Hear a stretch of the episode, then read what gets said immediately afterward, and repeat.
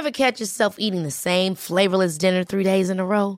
Dreaming of something better? Well, HelloFresh is your guilt-free dream come true, baby. It's me, Kiki Palmer.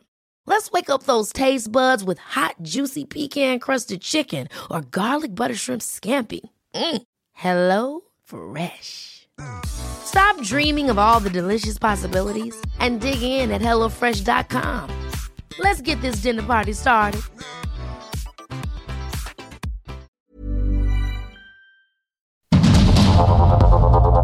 Heraldo Media Group presenta Sergio Sarmiento y Lupita Juárez. Información veraz y oportuna con un toque personal y humano. Por el Heraldo Radio, donde la H suena y ahora también se escucha.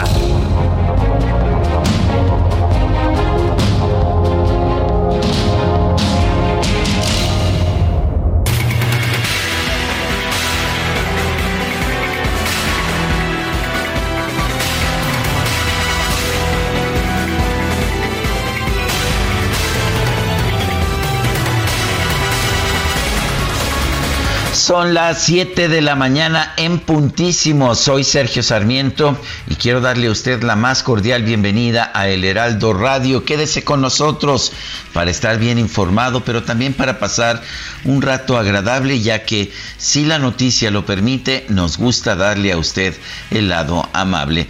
Guadalupe Juárez, buenos días. Qué gusto saludarte, mi querido Sergio Sarmiento. Buenos días para ti, amigos. ¿Cómo les va? Bienvenidos. Es viernes. ¿Cómo llegan a este día? ¿Qué tal? Algunos dicen que con más ánimos que ayer, otros que de plano ya arrastrando la cobija, pero qué gusto que estén empezando con nosotros la jornada y como siempre les tenemos este resumen de lo más importante.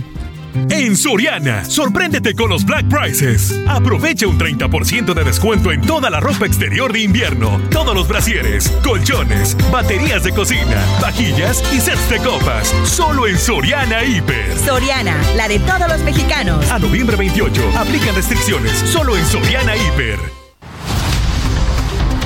Y vamos al resumen de este viernes 25 de noviembre de 2022. El gobernador de Zacatecas, David Monreal, confirmó el asesinato del general José Silvestre Ursúa Padilla, coordinador de la Guardia Nacional en el estado, en un enfrentamiento en el municipio de Pinos.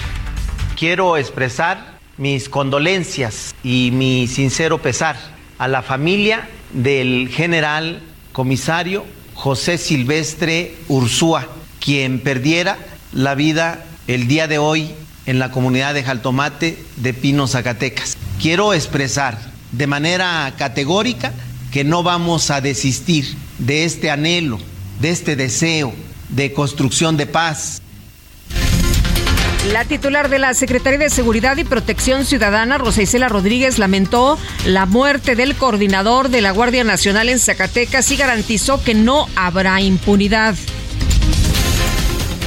Y bueno, tras no alcanzar los ocho votos necesarios, la Suprema Corte de Justicia de la Nación desechó el proyecto del ministro Luis María Aguilar que sugería que la prisión preventiva oficiosa no debe ser automática.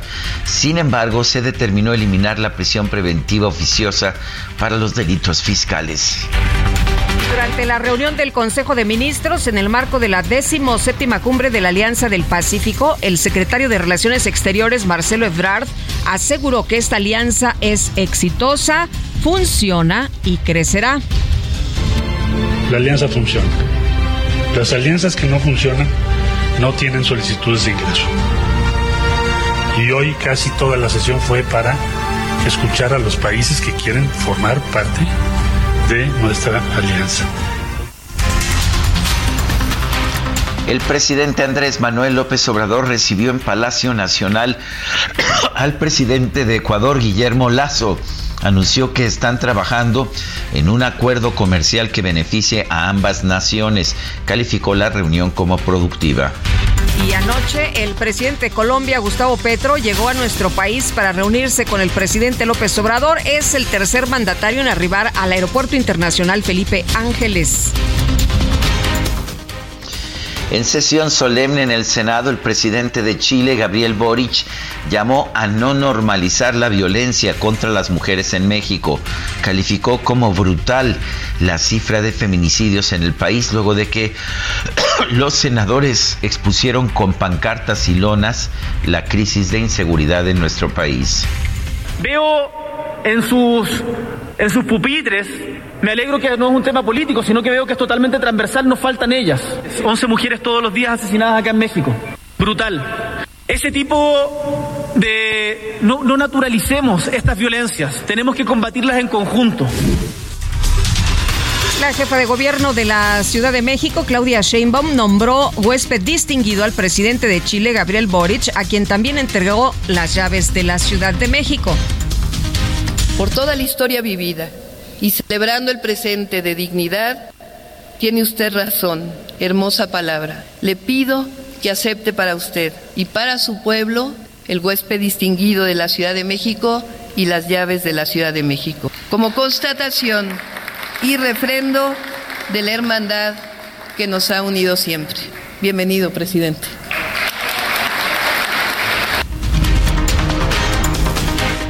Hoy se conmemora el Día Internacional para la Eliminación de la Violencia contra las Mujeres, por lo que organizaciones y colectivos feministas marcharán a las 3.30 de la tarde desde Paseo de la Reforma hasta el Zócalo Capitalino. Santiago Nieto, encargado de despacho del Procurador General de Justicia de Hidalgo, informó que fue liberado el alcalde de Nopala Hidalgo, Luis Enrique Cadena, uno de los cuatro presidentes municipales que fueron detenidos por su presunta participación en la llamada estafa siniestra. El edil presentó un amparo, por lo que fue puesto en libertad. La Fiscalía General del Estado de Chihuahua informó que un juez impuso prisión preventiva a Francisco González Arredondo, exfiscal especializado durante el gobierno de Javier Corral, luego de que se le acusó de tortura. En Oaxaca fue asesinado a balazos Crispín Hernández Vázquez, presidente electo del municipio de San Pedro Mixtepec. Resulta que sujetos dispararon contra el alcalde cuando se dirigía a trabajar en una secundaria de la comunidad. Asesinaron a otro alcalde, alcalde electo. Ulises Lara, vocero de la Fiscalía General de Justicia de la Ciudad de México, informó que fue detenido, eh, que, detuvo a una pareja presuntamente responsable del homicidio de un niño de 8 años en la alcaldía Gustavo Madero. Se identifica, eh, se le identifica pues al hombre de esta pareja como Freddy, eran tíos del menor. Derivado del trabajo realizado por esta fiscalía, se estableció la probable participación de Flor N y Rogelio N en el delito de homicidio calificado en agravio del pequeño, de quien ambos son familiares indirectos.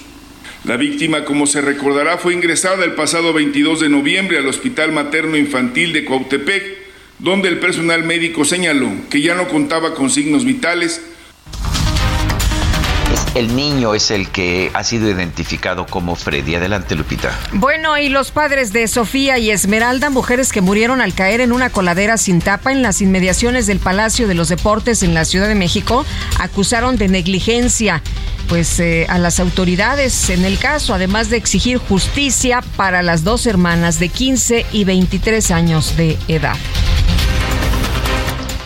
El subsecretario de Prevención y Promoción de la Salud, Hugo López Gatel, explicó que la investigación sobre los casos de meningitis en Durango llevará tiempo.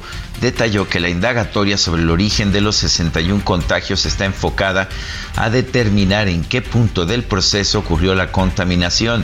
Dijo que actualmente hay 12 pacientes graves. El Pleno de la Cámara de Diputados aprobó por unanimidad que las instituciones de salud de carácter público realicen estudios gratuitos para la detección de enfermedades de transmisión sexual en casos donde se presente violencia sexual. El director del metro, Guillermo Calderón, aseguró que el sistema de transporte no autorizó la instalación de propaganda que invita a asistir a la marcha convocada por el presidente López Obrador el próximo domingo, por lo que pues los trabajadores han comenzado el retiro de esta propaganda. Muchas personas en redes sociales dijeron, no, pues ya para qué. Bueno, madres y familiares de personas desaparecidas convocaron para este domingo a una concentración en la ex glorieta de La Palma para colocar otra vez las fotos y nombres de sus familiares. La protesta coincidirá con la marcha a la que convocó el presidente Andrés Manuel López Obrador, por lo que los colectivos creen que será una buena oportunidad para que el presidente los escuche y tome en cuenta. La Junta de Gobierno del Banco de México decidió mantener la política monetaria sobre el aumento de la tasa de interés de referencia para hacer frente a la inflación, pero los miembros de la Junta consideraron no mantener el mismo ritmo de incremento que la Reserva Federal de Estados Unidos. La Academia Mexicana de Artes y Ciencias Cinematográficas reveló que atraviesa por una grave crisis financiera que la ha hecho entrar en una pausa y postergar la convocatoria al premio Ariel 2023 de ese tamaño, de ese tamaño, así de grave están las cosas. El director Guillermo del Toro dijo en su cuenta de Twitter que la sistemática destrucción del cine mexicano y sus instituciones eh, llevó, eh, lo llevó de décadas de construir ah, y esta, esta sistemática destrucción ha sido brutal. Sobrevivimos el sexenio de López Portillo, dijo, dijo Guillermo del Toro, pero esto no tiene precedentes. Bueno, Elon Musk dijo este jueves que aplicará una amnistía a las cuentas suspendidas la semana que viene, a menos que hayan roto la ley o se hayan dedicado a un spam escandaloso. Autoridades de Brasil informaron eh, que retomarán el uso obligatorio del cubrebocas en el transporte público ante el aumento de contagios de COVID-19 en todo el país. Bueno, y por otra parte, por otra parte, en información de los deportes, Cristiano Ronaldo se convirtió en el primer futbolista que mete gol en cinco Copas del Mundo, superando a V. Seller, Miroslava, eh, Miroslav Klose y Pelé, que lo habían hecho en cuatro ediciones. Ayer, ¿qué tal el juego? Portugal se impuso a la selección de Ghana 3 a 2. Esta mañana Irán se impuso ante Gales 2 por 0. El canciller Marcelo Ebrar informó que la afición mexicana se ha portado muy bien en Qatar y negó que tengan reportes de incidentes de violencia, tanto que las autoridades de ese país la catalogan como de bajo riesgo.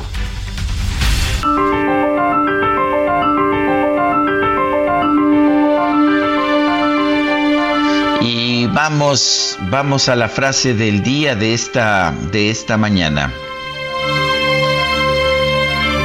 Que se busca es fortalecer la democracia en nuestro país, protegerla porque todavía hay riesgos de fraudes electorales.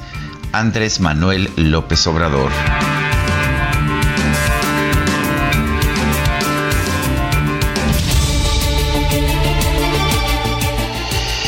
Bueno, y vamos a las preguntas. Ayer preguntaba en este espacio cuál es el propósito de la reforma electoral presentada por el Ejecutivo. Reducir costos, dijo 4.6%. Ayudar a Morena 92.3%. No sabemos. 3%. Recibimos 5.270 votos. También Lupita Juárez lanzó una pregunta y la pregunta era, ¿está de acuerdo en suprimir al INE como plantea la reforma de AMLO para crear el INEC, Instituto de Elecciones y Consultas? Dijo que sí el 4.1%, que no 95.1%, no sé 0.8%. Recibimos 3.471 votos para esta pregunta. La que sigue, por favor. Claro que sí, mi queridísimo DJ Key, que ya coloqué en mi cuenta personal de Twitter, arroba Sergio Sarmiento, la siguiente pregunta. ¿Será la marcha de AMLO la mayor en la historia de México? Sí, nos dijo 14.8%, nos está diciendo 14.8%, no 69.2%, quién sabe. 16%. En 48 minutos hemos recibido 1059 votos. En Soriana, sorpréndete con los Black Prices. Compra uno y lleva el segundo al 70% de descuento en todos los artículos navideños, excepto inflables y pinos artificiales. Y aprovecha un 40% de descuento en todos los inflables y pinos artificiales. Sí, 40% de descuento. Soriana, la de todos los mexicanos. A noviembre 28, aplica restricciones. Las destacadas de El Heraldo de México.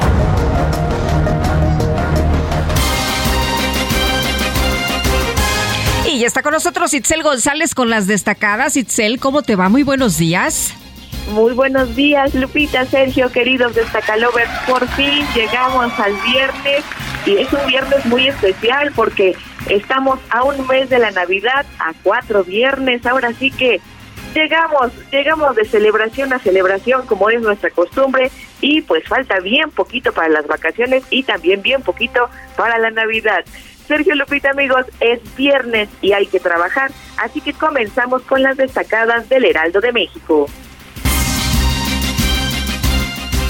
En primera plana, reforma electoral, nuevos recortes al INE, plan B de AMLO. El presidente no ve posibilidad de negociación con la oposición, por lo que alista modificaciones para reducir el presupuesto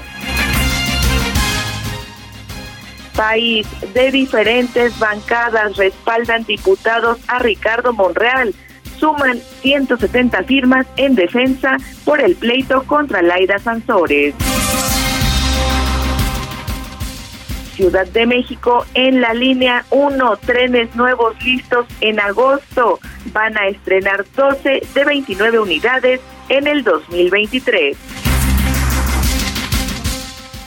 estados en gobierno de Alfaro, Jalisco, peligro para Estados Unidos. Mantiene desde hace tres años alerta de viaje para estadounidenses. Advierte riesgo para extranjeros por balaceras y secuestros. Orbe, Venezuela resucitan diálogo en México. Maduro quiere que Estados Unidos levante las sanciones petroleras y la oposición pide elecciones libres.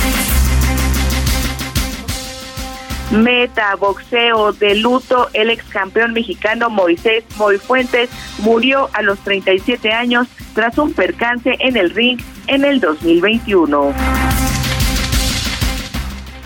Y finalmente, en mercados, servicios turísticos denuncia agencias fantasma sin registro legal 40% de los sitios de viajes de acuerdo a Sectur.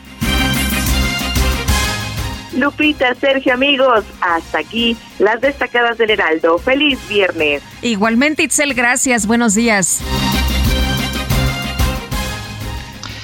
Son las 7 con 17 minutos. Bueno, sabemos que Ricardo Monreal tiene apoyo no solamente de los senadores de Morena, sino también de senadores de la oposición. Esto en la Cámara de Senadores. Pero ya ha llamado la atención que se ha gestado un movimiento a favor de Monreal, pero en la Cámara de Diputados. Hay 170 diputados que han firmado un documento apoyándolo en contra de los ataques de Laida Sansores. Eh, pero el punto aquí es que también hay diputados de Morena. Vamos a conservarla, tenemos en la línea telefónica con Selene Ávila, ella es diputada por el partido Morena. Selene, buenos días, gracias por tomar nuestra llamada. Cuéntanos de este, este documento de apoyo, ¿qué dice para empezar? Gracias, Sergio. Al contrario, qué gusto saludarles con mucho cariño a ti, mi querido Sergio, y a Lupita Juárez el auditorio. Efectivamente, yo creo que diría que estamos en los albores de lo que es eh, un movimiento monrealista que llama la atención en una cámara donde él pues no gobierna. ¿No? Entonces eh, se empezó a gestar de manera orgánica, como bien señalas, ante estos embates que ha sufrido de parte de la gobernadora Laida Sansores, comenzaron a, reunirse las firmas. De Morena hay entre 50 y 55, más o menos, no me falla la memoria. En total ahorita hay 170, pero, por ejemplo, PRI, PRD y Movimiento Ciudadano garantizaron las firmas de todas sus bancadas. No obstante, no han llegado todas porque se atravesó el puente o algunos toman la sesión semipresencial. En fin, que contantes y así de lista con su firma, pues hay 170 ahorita, pero seguramente que se pueden ir generando más. Ahora bien, es también eh, importante señalar algunos nombres que encabezan, por ejemplo, las listas, pues las encabezan los coordinadores Tienes, por ejemplo, en el PRI encabezando a Moreira, tienes también, por cierto, está el Defonso Guajardo, está el ex senador y ex aspirante a la gubernatura de Veracruz, José Yunes Zorrilla, en fin, hay personajes muy eh, característicos de larga y consolidada trayectoria política. Eh, tienes, por ejemplo, el Movimiento Ciudadano encabezando la lista su coordinadora, Jorge Álvarez Maínez, tienes a gente del Grupo Jalisco, ligada al Faro, al hijo de Agustín Basabe, que también se llama Agustín Basabe Lanis, que va a ser el próximo secretario de gobierno, Luis Donaldo Colosio, que es de Movimiento Ciudadano, tienes a Mirza Flores, que es gente también del Grupo Jalisco, eh, tienes, por ejemplo, en el PRD encabezando la lista a Luis Cházaro y, toda su bancada, y sí alcanzó a firmar, es una bancada más pequeña y hay que decirlo, son 14, 15, alcanzaron a firmar todos. En el PAN, por ejemplo, encabeza la lista Jorge Romero, siguen eh, pues dos juristas que ya llevan eh, varias legislaturas y que son muy combativos y, y, son, la verdad, buenos juristas, me parece, Jorge Triana, Lisha, está Mariana Gómez del Campo, Margarita Zavala. Oye, pues muy, muy diversos, ¿no? Muy, muy, muy diverso y generalizado el apoyo para Ricardo Monreal. Ah, dos cosas, Elene. A ver, eh, Laida está violando la ley, es lo que, lo que ha dicho el propio Ricardo Monreal y los legisladores lo están apoyando, pero llama mucho la atención que genere este consenso justamente en este momento que él tiene aspiraciones para, eh, pues, para el 2024. Fíjate que, que el consenso yo creo que se genera por la coyuntura del embate, no de sus aspiraciones, y te lo digo sinceramente. ¿Por qué? Porque quienes firmamos, entre ellos yo, por ejemplo, y yo no estoy a favor de lo que hace la gobernadora, porque porque yo creo en un Estado constitucional de derecho y, de, y en un país de democracia. Los instrumentos del Estado mexicano o de un gobierno no pueden utilizarse de esta forma, Lupita, Sergio. No podemos transitar, ni vivir, ni caminar por esa ruta. No es el México que yo anhelo. Pues yo siento mucho respeto y cariño por el presidente de la República, por el presidente nacional de Morena, por Mario Delgado, y afecto por nuestro coordinador. Ellos no tienen nada que ver.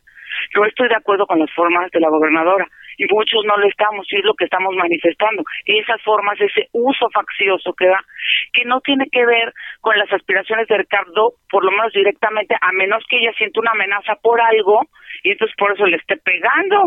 O sea, porque ella tiene un comportamiento sistemático donde le gusta que el Estado de Derecho, perdón que lo diga de manera coloquial, pero un calcetín, en el que lo pisotes todo el tiempo, como es la canción célebre de Astrid Haddad, como un calcetín me pisas todo el tiempo. No, no, no. Tenemos una carta magna, una norma fundamental que es de las más reformadas en el mundo y de las más robustas de las constituciones más grandes del mundo, pero los derechos no se hacen efectivos, no pueden estar solo puestos en papel, los derechos tienen que hacerse efectivos y las obligaciones hay que cumplirlas como buenos ciudadanos, te dediques a la política o te dediques a lo que sea. Si no, esto se va a volver la jungla, se nos va a acabar de descomponer el país. No podemos seguir transitando así. Necesitamos reconciliación, unidad, eh, yo siempre digo en tribuna y lo vuelvo a repetir, no se trata de bancadas de colores que son morenos, amarillos, verdes, azules o en este caso institutos políticos. Nuestro partido es México. Tiene que ser México. México puede tener otro rumbo y otro destino. Yo estoy segura los procesos de, de transformación me queda claro que también llevan tiempo, que no varitas mágicas, pero pero si estamos unidos, inclusive yo siempre hago llamados a, a la unidad entre la oposición y el gobierno. Yo soy alguien que, que puedo decirte con toda tranquilidad que transito muy bien con todas las fuerzas políticas, con el partido en el gobierno, que trato de poner mis puentes siempre, de agotar el diálogo, de todo esto, ¿no? Pero también tengo firmeza, no puedo reducir mi existencia a solamente recibir una dieta, respirar y convertirme en un florero mientras veo cómo se nos echa a perder el país o cómo se hace un uso faccioso de los instrumentos pues, que tienen que estar al servicio de la procuración de la justicia. Aparte no puedes usurpar esferas competenciales. Si de verdad hay algo y encuentras algo, pues derivas eh, a las autoridades correspondientes, ministeriales, y en su caso se consigna al Poder Judicial. No podemos estar así. Sí. Entonces, pues, pues así lo veo. Sí. Sergio. Sí. Eh, Selena, ¿cuántos diputados de Morena han firmado? entre 50 y 55 hasta ahorita. Este, yo encabecé la, la lista, lo, lo digo, lo sostengo. Por ahí en la noche había una fake, había una fake news que decía que era fake news el documento. Les dije, y lo pone un diputado Morena que no firmó. Entonces le dije, compañero, discúlpame, pero esto no es fake news, yo lo firmé. Es más, nuestro coordinador Nacho Mier supo que se estaba reuniendo este tipo de apoyo. Le preguntábamos al coordinador Nacho Mier si, si quería suscribirlo, porque también pues, en su momento pues, me parece que le ha tocado en otro escenario algún tipo de, de situación adversa y dijo que no, que no podía firmar porque prefería mantenerse neutral por ser el líder de la bancada. Por supuesto que lo respetamos, no insistimos y, ya. Y, bueno, pues ahí, no sé si tienen ustedes las listas, pero pues ahí está. Por cierto, el PRI también está el de Alfonso Guajardo, el exsecretario de Estado de Economía de, Enrique Peña Nieto.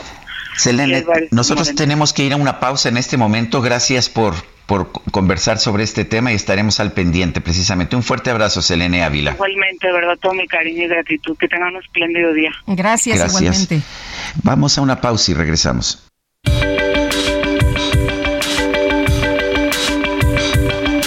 Sergio Sarmiento y Lupita Juárez quieren conocer tu opinión, tus comentarios o simplemente envía un saludo para ser más cálida esta mañana. Envía tus mensajes al WhatsApp 55 20 10 96 47.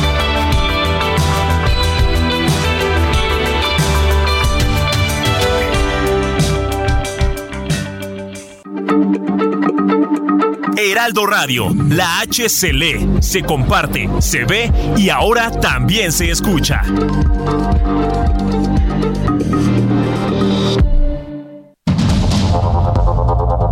Continuamos con Sergio Sarmiento y Lupita Juárez por el Heraldo Radio.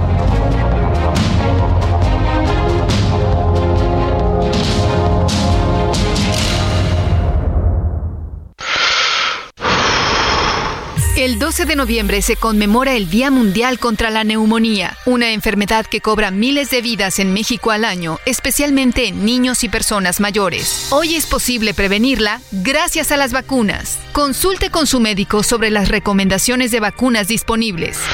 Porque cuando prevenimos, respiramos tranquilos.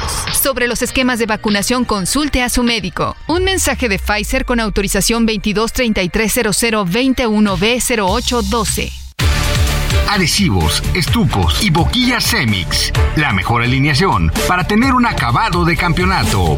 Presenta. Maestro, ¿cuál es el secreto para cubrir mejor? El secreto está dentro. ¿Dentro de mí, maestro? No, dentro de este empaque de aplanado Semix. Sé un campeón con Semix, que te ofrece la mayor variedad en adhesivos para instalar pisos y en estucos para aplanar paredes. Adhesivos, estucos y boquillas Semix. Bien pegado, bien seguro. Al comenzar la jornada de este viernes en la Copa Mundial, Irán conquistó una merecida victoria ante la escuadra de Gales dos goles a cero, que dejó prácticamente eliminado al cuadro británico, que suma solo un punto producto de su empate con Estados Unidos. Gales se quedó con un hombre menos por la expulsión del arquero Genesis a cuatro minutos de que finalizara el tiempo reglamentario, y ya durante la compensación, que originalmente se anunció sería de nueve minutos, el cuadro asiático consiguió sus anotaciones a los minutos 90 más 8 y 90 más 11.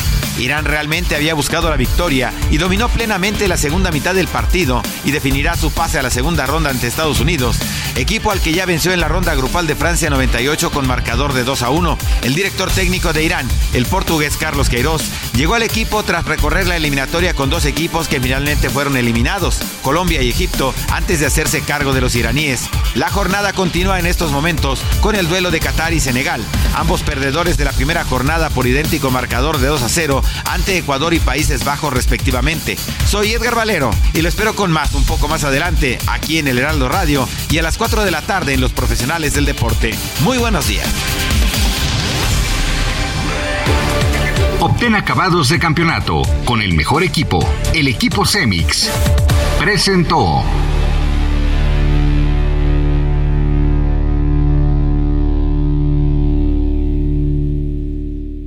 En Soriana, sorpréndete con los Black Prices. Smart TV Samsung 70 pulgadas 4K con 3 HDMI y un USB a 13,990 en un solo pago. Y Smart TV Bio 50 pulgadas 4K a 5,990 en un solo pago. Soriana, la de todos los mexicanos. A noviembre 28, consulta modelo participante, aplican restricciones.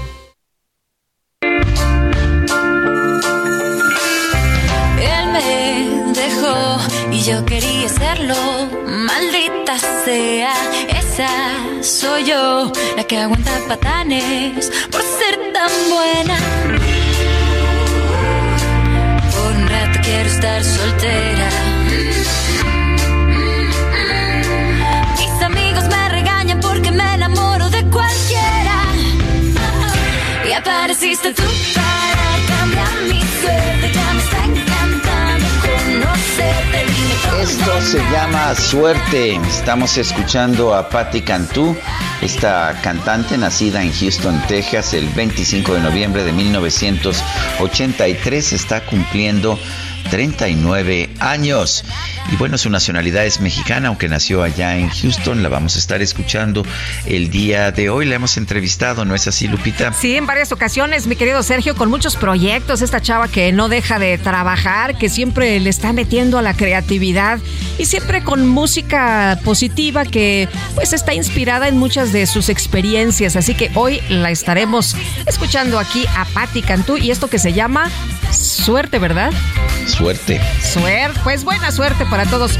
Oye, JL Moreno nos dice, como siempre, muy buenos y fraternales días tengan Sergio y Lupita, sin el afán de justificar o defender a los servidores públicos, en particular a todos aquellos que en sus mañaneras constantemente menciona el ciudadano presidente en el sentido de los altos salarios que estos devengan, para que sus señalamientos al respecto tengan veracidad, el que tiene todo el poder debería de demostrar lo que declara con copia de la nómina. De lo contrario, de lengua como un plato. Dice otra persona, respecto a la designación del candidato brasileño en lugar del mexicano en el BID, las corcholatas del presidente a puestos internacionales nunca van a ser elegidas. Ya ha habido varios casos. A ese nivel sí se requiere experiencia demostrada. Suben por su preparación y desempeño y no por cargarle el portafolios a su jefe por un tiempo. Se solicitan resultados, no queden otros datos, como es la característica de este gobierno y esto se sabe en todo el mundo. Califican resultados, no popularidad. Saludos cordiales a todo su equipo. Atentamente, Javier Cruz. Son las 7 con 36. No te pierdas lo que Total Play tiene para ti este buen fin. Contrata ahora y llévate 150 canales, 100 en HD para que veas tus programas favoritos, 50 megas extra para navegar a toda velocidad, un servicio de TV adicional por 4 meses y por tiempo limitado recibe un Wi-Fi Pro sin costo. ¿Ves? Esta es una promo que sí es promo. Cámbiate ya y vive la experiencia Total Play.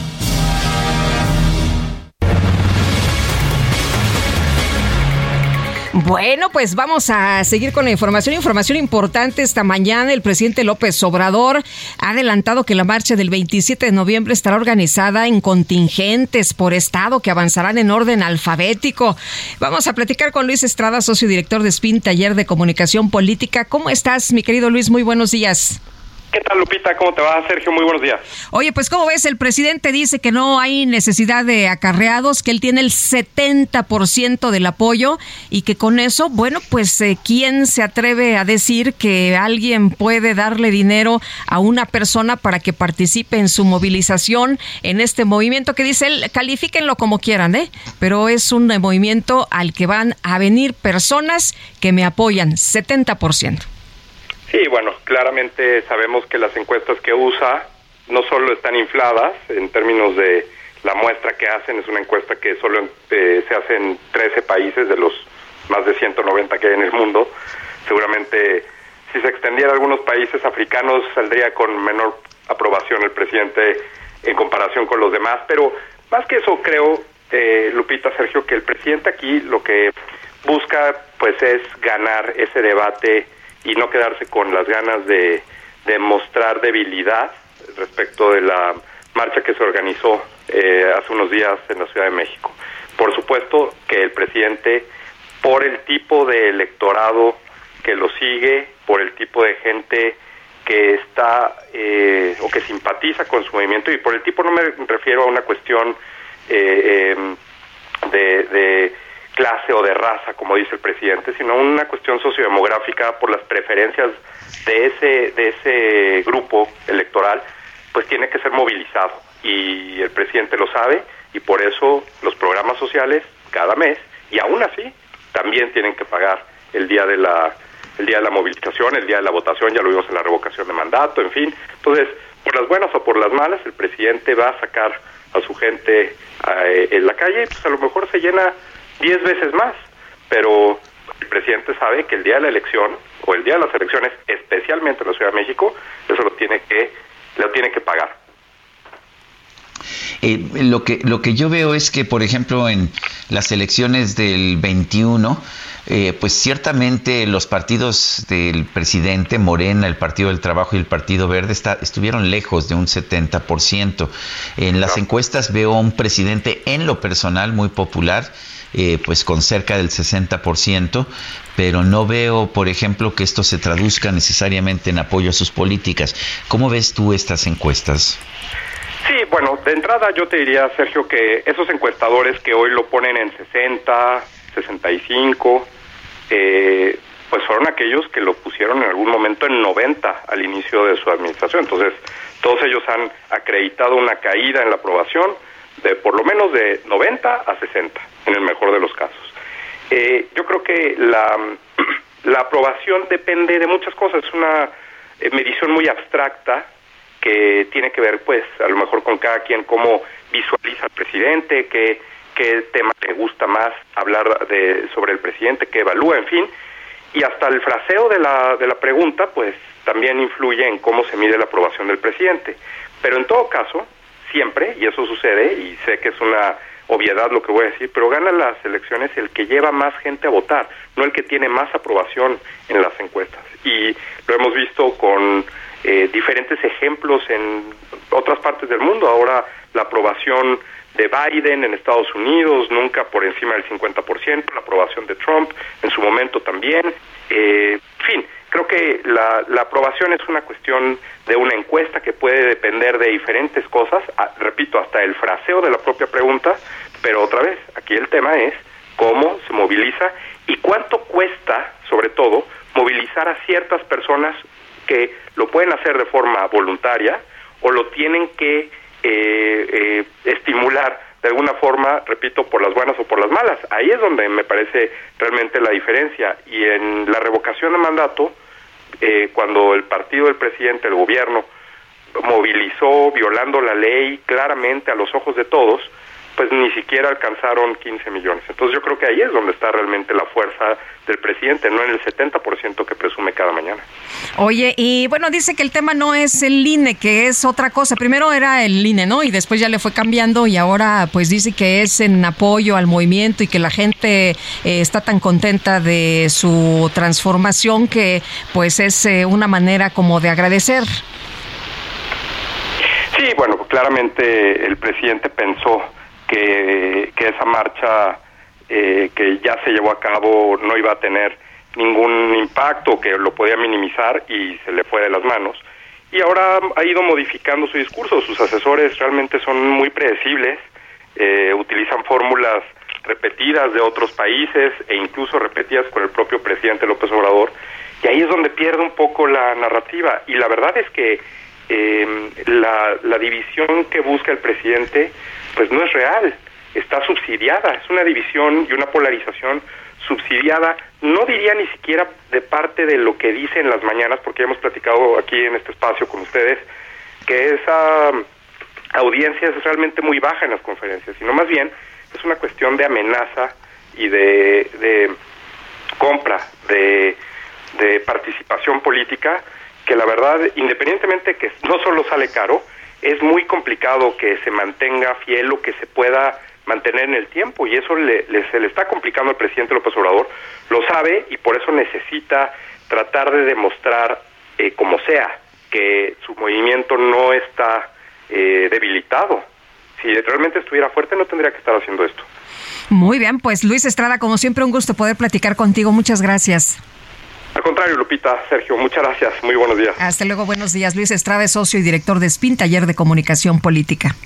Siete de la mañana con 43 minutos. El amor inspira nuestras acciones por México. Reforestando la tierra, reciclando, cuidando el agua, impulsando a las mujeres y generando bienestar en las comunidades. Juntos somos Coca-Cola y contigo el amor multiplica.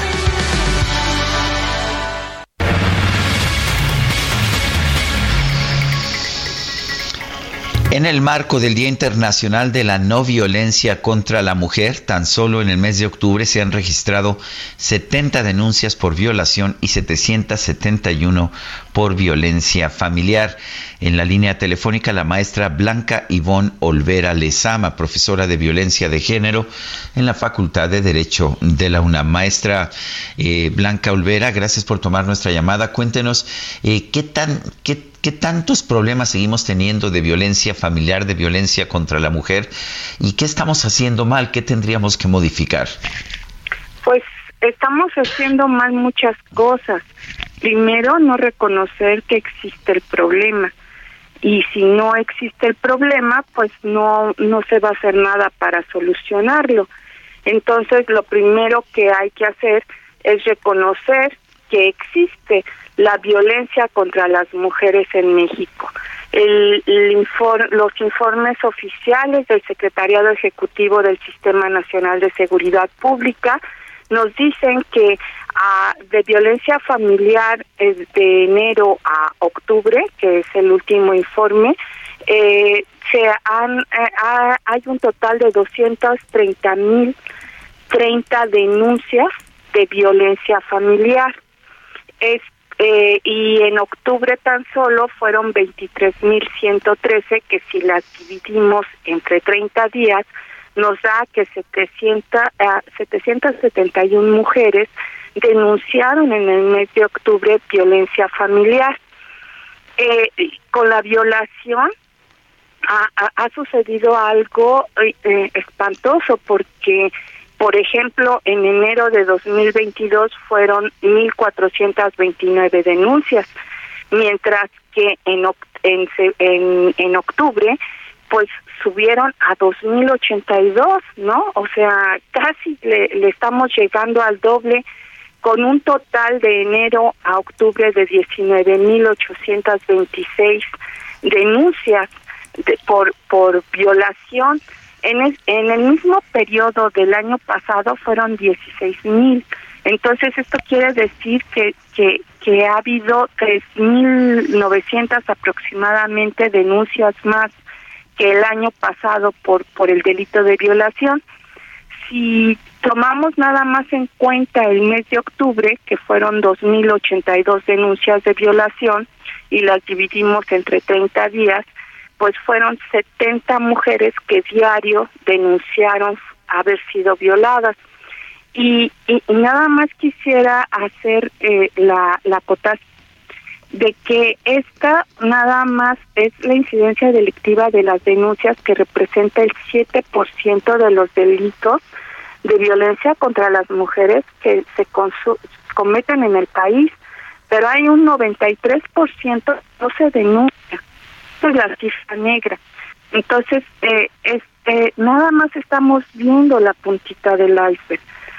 Eh, este, el, el feminicidio también se ha incrementado de forma terrible, por ejemplo, en, con las cifras oficiales en 2015 tuvimos 412 denuncias de feminicidio, mientras que en 2021 978, o sea, en, en, en, en, siete años pues más del doble. Maestra, pero ¿qué está pasando? Porque lo que estamos viendo es que hay más campañas, hay más información, está el día precisamente pues internacional de la no violencia en contra de las mujeres y uno pudiera pensar que todo esto lleva a que haya una concientización y disminución y programas, ¿no? que paren esto y lo que vemos es lo contrario.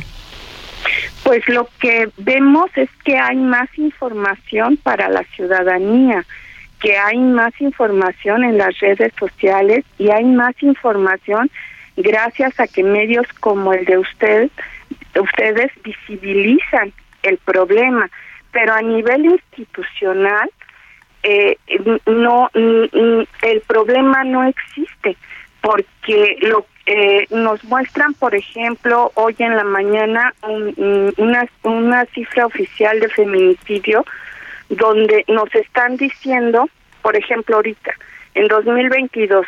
Tan solo de feminicidio, en septiembre fueron 78 feminicidios según el, el Secretario Ejecutivo del Sistema Nacional de Seguridad Pública y en octubre 80. Eso quiere decir que subieron, ¿no?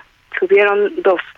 Y entonces en en, en, en la en, en la en los en el discurso oficial nos dicen que el feminicidio bajó porque eh, lo que hacen es eh, comparar las cifras de 2022 con las de 2018. Entonces, o sea, siempre se compara con la cifra menor de algún otro año, de cualquier año, para mostrar como que sí, que, ya se bajó. Entonces, por eso es que digo que primero hay que reconocer el problema. Otra de las cosas que, que, que falta es que pues el presupuesto es nulo, se quitó. O sea, desde que se eh, todo todo este programa sexenal en, en, administraciones pasadas destinaba un, una eh, línea para este para perspectiva de género para realizar programas estos pues este presupuesto esta línea se quitó totalmente del plan nacional de desarrollo y entonces con ello pues eliminaron los presupuestos y no hay presupuestos para programas otro problema que nos estamos enfrentando es que los delitos se han incrementado, la inseguridad se ha incrementado. ¿Quiénes son quienes tratan esos delitos? Pues los policías, los ministerios públicos. Y pues vemos que los ministerios públicos siguen siendo los mismos o menos que años pasados. Entonces las cargas de trabajo pues son son indecibles, ¿no? O sea, se necesitan más eh, más, más, este, elementos para realizar este trabajo de investigación y luego, pues el desconocimiento en, en, en, en, el sistema de justicia penal y en perspectiva de género que tienen las personas que nombran como fiscales, que hacen investigaciones tan deficientes como vimos de Ariadna y, de Devani y, y, y, que no hay ningún castigo, no hay ningún ejemplo que diga oye eh, lo lo está lo están realizando están realizando mala investigación y no hay ninguna consecuencia. Entonces si no se reconoce el problema si no eh, el problema de violencia contra las mujeres si no hay presupuestos, si quienes investigan son insuficientes y los que hay no conocen el, el sistema de justicia penal y no se les castiga, pues esto es caldo de cultivo para que se siga creciendo la violencia como ven contra las mujeres, que eso es lo que está sucediendo. Maestra Blanca Ivonne Olvera Lezama, gracias por hablar con nosotros.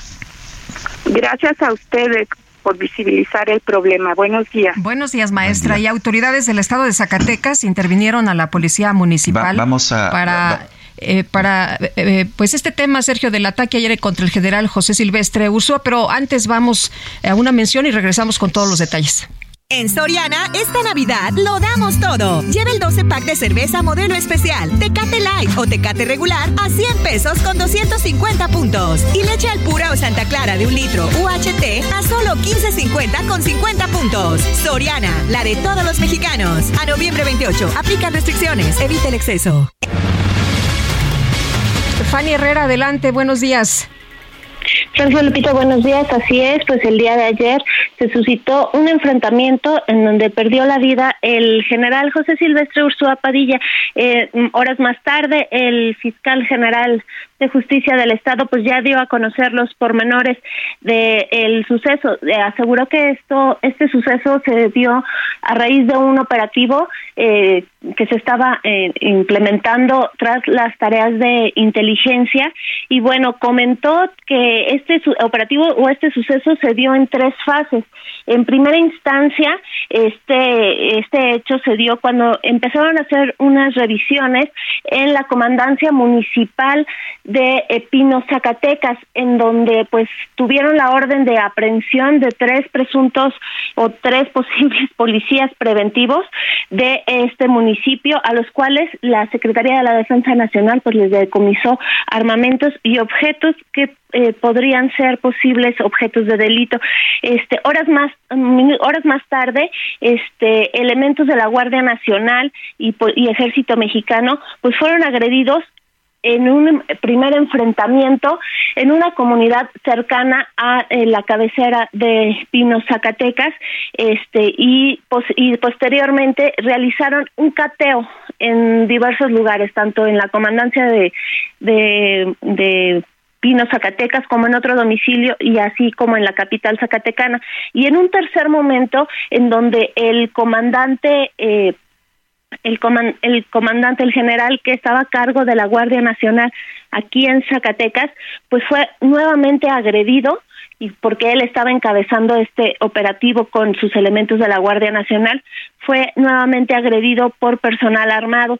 En el lugar, pues bueno, eh, fue herido y posteriormente el general fue trasladado a recibir atención médica. Sin embargo, pues eh, al llegar al nosocomio, él perdió la vida y en el lugar también informan que eh, hubo otra hubo tres detenidos además de estos policías y eh, también este muere el agresor del comandante de la policía. Muy bien, con eso nos quedamos, Fanny, regresamos contigo más adelante.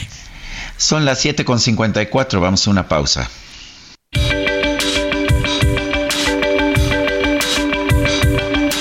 Sergio Sarmiento y Lupita Juárez quieren conocer tu opinión, tus comentarios o simplemente envía un saludo para ser más cálida esta mañana.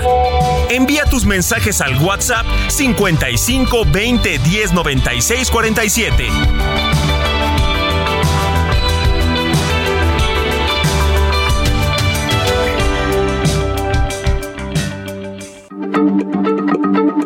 Heraldo Radio, la H se lee, se comparte, se ve y ahora también se escucha.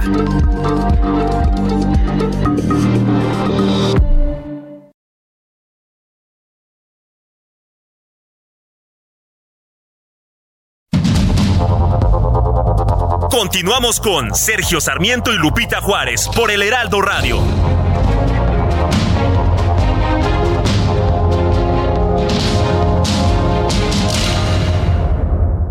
La batalla entre la comida saludable y la chatarra. Oye, mi amiga, vente conmigo. Si tienes antojo, yo te voy a llenar. Claro que te llena. ¿Pero de qué? Pura chatarra te vas a meter. Pero mira mis colores, estoy llena de sabores. ¡Qué cínico! Eres puro químico.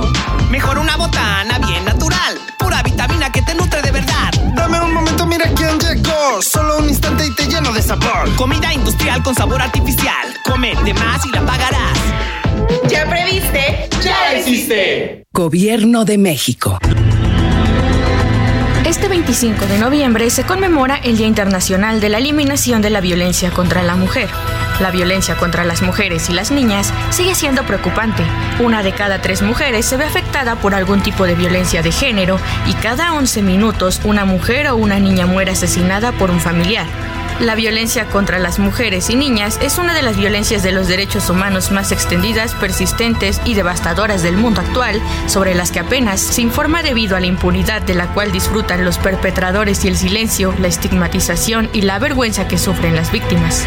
En forma general, la violencia se manifiesta de forma física, sexual y psicológica e incluye violencia por un compañero sentimental, violencia sexual y acoso, la trata de seres humanos, la mutilación genital y el matrimonio infantil.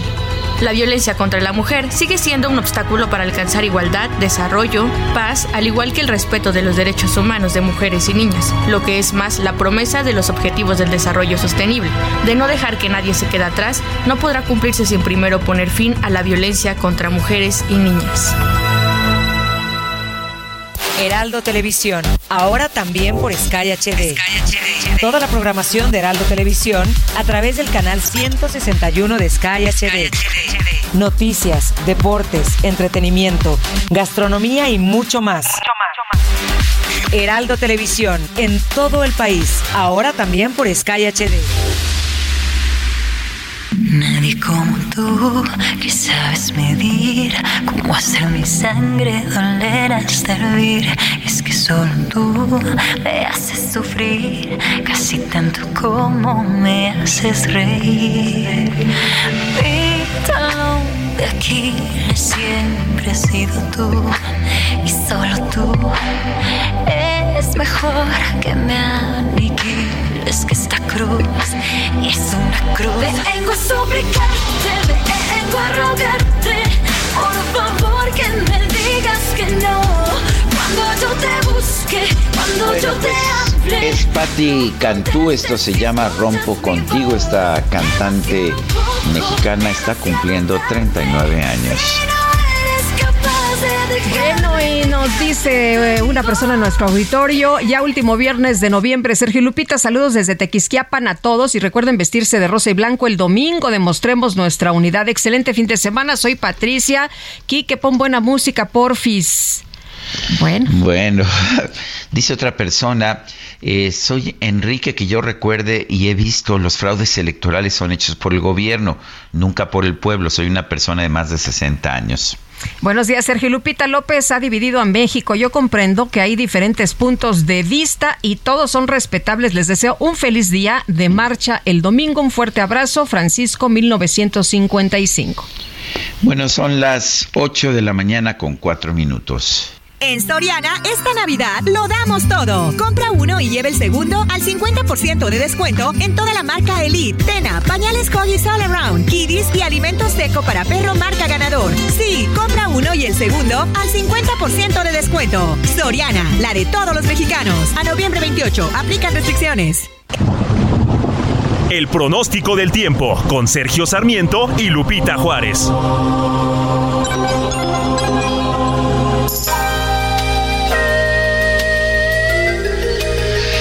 Patricia López, meteoróloga del Servicio Meteorológico Nacional de la Conagua. Adelante, buenos días. Hola, ¿qué tal? Buenos días, Sergio Lupita. Es un gusto saludarlos este día. Les comento que la primera tormenta invernal de la temporada, de la temporada, perdón, se, ubri- se ubicará en Chihuahua, Coahuila, Sonora y el norte de Durango, mientras que el Frente Frío número 11 y su masa de aire polar se extenderán sobre los estados del norte y noreste del territorio, lo que generará rachas fuertes de viento, posibles tolvaneras, además de ambiente frío a muy frío, eh, con heladas en zonas serranas y ambiente diurno fresco a templado. Además, se esperan chubascos y lluvias puntuales fuertes, esto sobre las regiones mencionadas, incluido el noroeste del país. Se espera también la posible caída de nieve o agua nieve en sierras de Sonora, Chihuahua, Coahuila, en Nuevo León y Durango. Y durante la noche de hoy y madrugada del sábado inicia- iniciará un nuevo evento del norte con rachas de 50 a 70 kilómetros por hora y oleaje de 1 a 3 metros de altura, esto en costas de Tamaulipas y el norte de Veracruz. Eh, por otro lado, les comento que tenemos el ingreso de humedad del Océano Pacífico, el Golfo de México y el Mar Caribe, lo cual ocasionará lluvias puntuales fuertes en Oaxaca y Chiapas, así como chubascos sobre entidades del occidente, centro y sur del país. Además, la península de Yucatán también está incluida sobre esos chubascos. Se esperan también que podrían estar acompañados de descargas eléctricas. Eh, por último, les comento que un sistema de alta presión en niveles medios de la atmósfera originará incremento en las temperaturas vespertinas, esto sobre estados del sur y sureste de la República Mexicana. Eh, Sergio Lupita, aquí en la Ciudad de México se están pronosticando algunas lluvias aisladas. En cuanto a la temperatura, estará oscilando eh, la mínima entre 11 y 13 y la máxima entre 23 y 25 grados Celsius. Sergio Lupita, este es la, el reporte desde el Servicio Meteorológico Nacional. Regreso con ustedes. Muchas gracias, Patricia. Fuerte abrazo. Hasta luego. Buenos días. Sí, ya nos adelantaba nuestra compañera reportera Fanny Herrera ya en Zacatecas que uno de los agresores del general José Silvestre Ursúa Padilla había sido abatido. Precisamente en la conferencia de prensa, el presidente López Obrador lamentó la muerte del general, coordinador de la Guardia Nacional en Zacatecas. Confirmó que hay personas detenidas y se tiene identificadas a quienes, eh, aquellas personas que ordenaron este ataque, este atentado. Vamos a escuchar. Se decidió llevar a cabo un operativo en el municipio de Pinos, Zacatecas, y él fue encabezando este operativo. Participaron otras autoridades por eh, la demanda ciudadana de secuestros en esa región y de involucramiento también policías locales, de asociación delictuosa entre delincuencia y policías municipales. Entonces hubo una agresión, eh, él bajó de la camioneta, le tiraron, lo hirieron, llevó al hospital y falleció. Eh, lamentamos el hecho. Bueno, pues ahí lo que dijo el presidente López Obrador sobre este atentado en contra del general Silvestre Ursúa Padilla. Este jueves el Grupo Plural en el Senado protestó frente al presidente de Chile, Gabriel Boric, acusando al mandatario Andrés Manuel López Obrador de proteger asesinos en alusión al apoyo que ha expresado a su homólogo en Nicaragua, Daniel Ortega. Germán Martínez es senador por el Grupo Plural, lo tenemos en la línea telefónica. Germán, buenos días, cuéntanos, cuéntanos la posición del Grupo Plural y la respuesta del presidente Boric. Eh, Sergio Lupita, buenos días. Buenos días. la verdad es que es indignante lo que pasa en, en, Nicaragua y, y, guardamos un criminal silencio de parte del gobierno.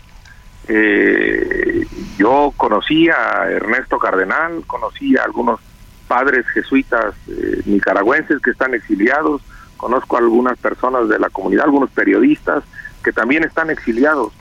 Eh, algunos periódicos nicaragüenses se hacen desde el extranjero, desde Costa Rica, incluso desde México.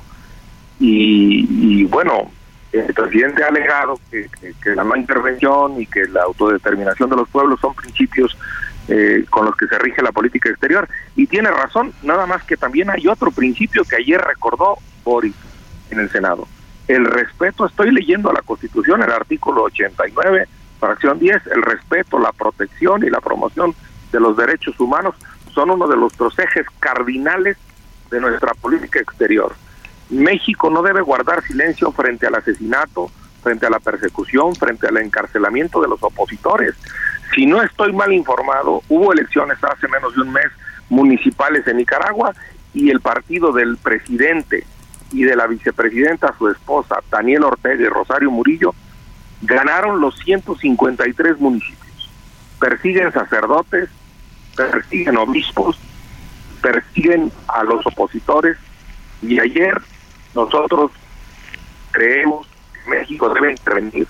En alguna otra ocasión, López Portillo incluso rompió relaciones con el dictador Somoza y a mí me dijo en, en plática personal con él en su casa, el gran poeta Ernesto Cardenal, que Ortega era peor que Somoza. A mí me da mucha pena que México guarde silencio frente a quien persigue a un premio Cervantes de literatura como Sergio Ramírez y lo tenga en el exilio viviendo en España. La verdad, esto, eh, esto es vergonzosa la política exterior de México en relación con el dictador en Nicaragua.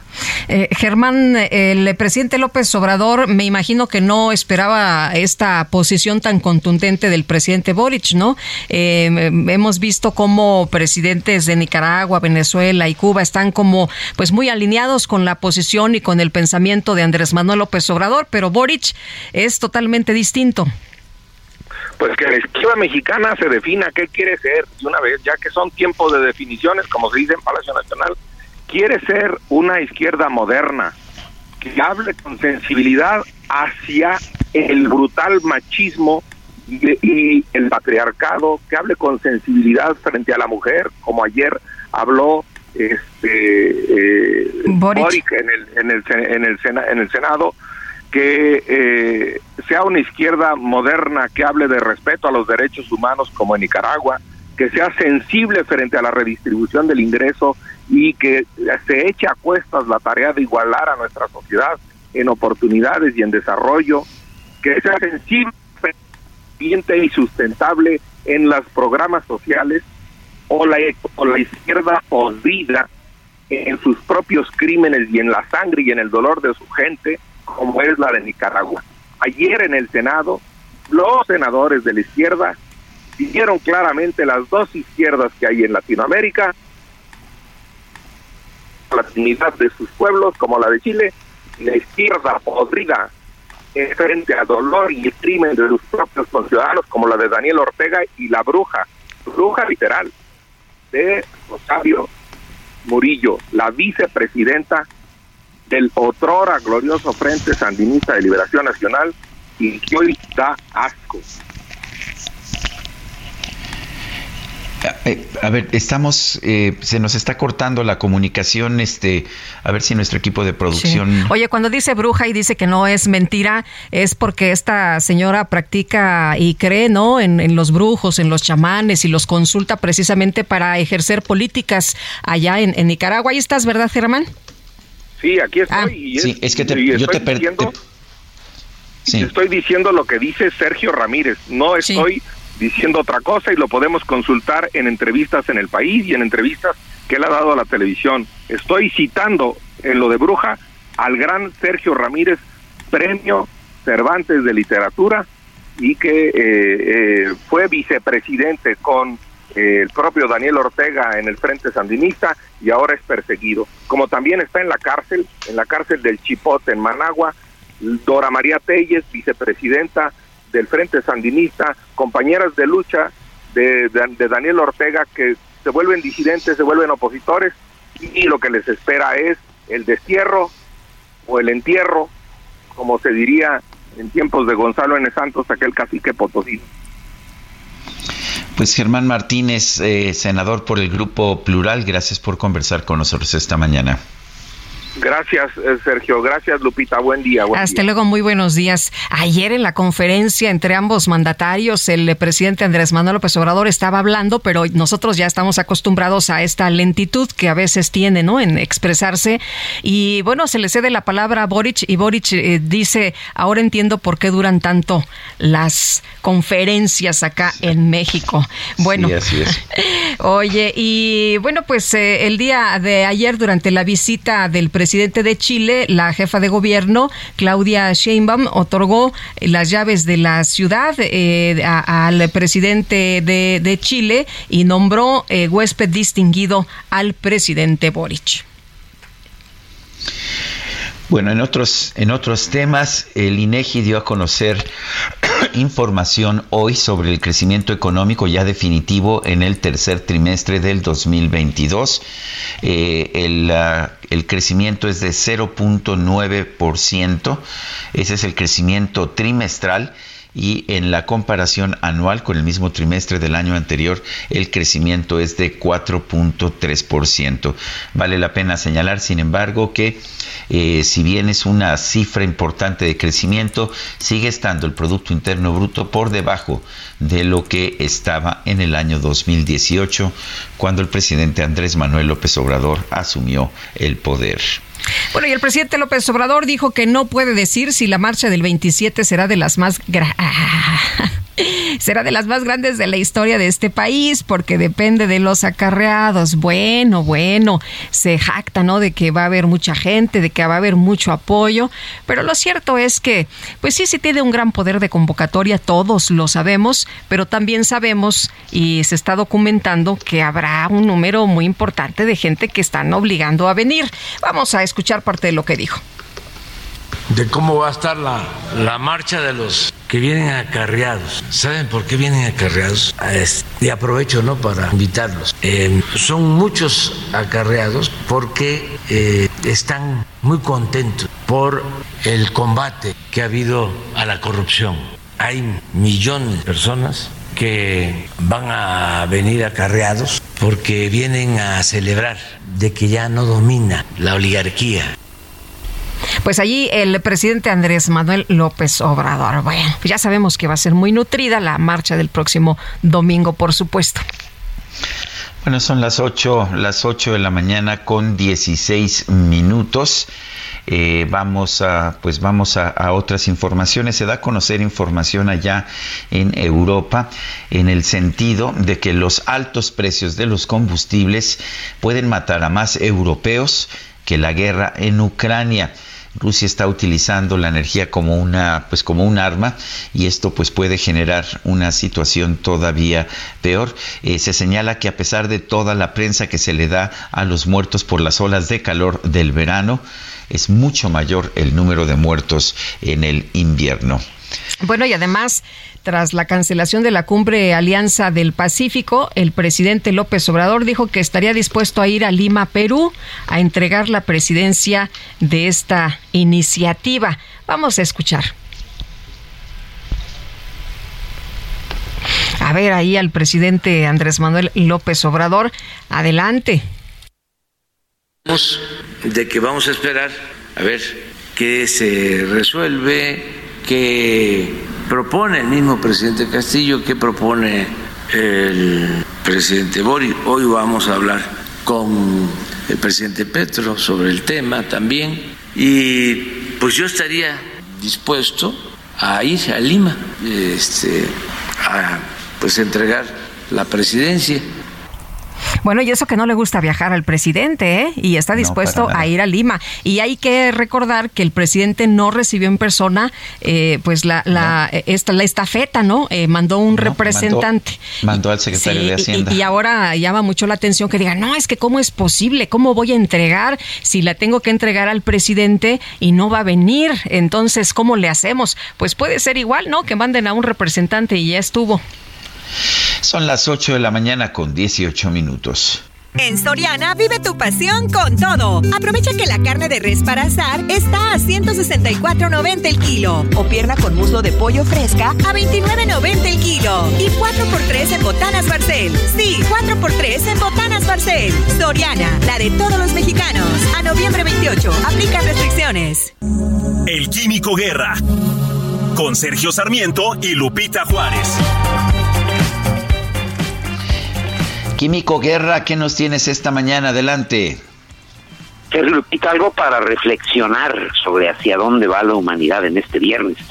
¿Se imaginan, Sergio Lupita, una herramienta que le permitiera a los algoritmos escribirse, repararse y reescribirse a sí mismos?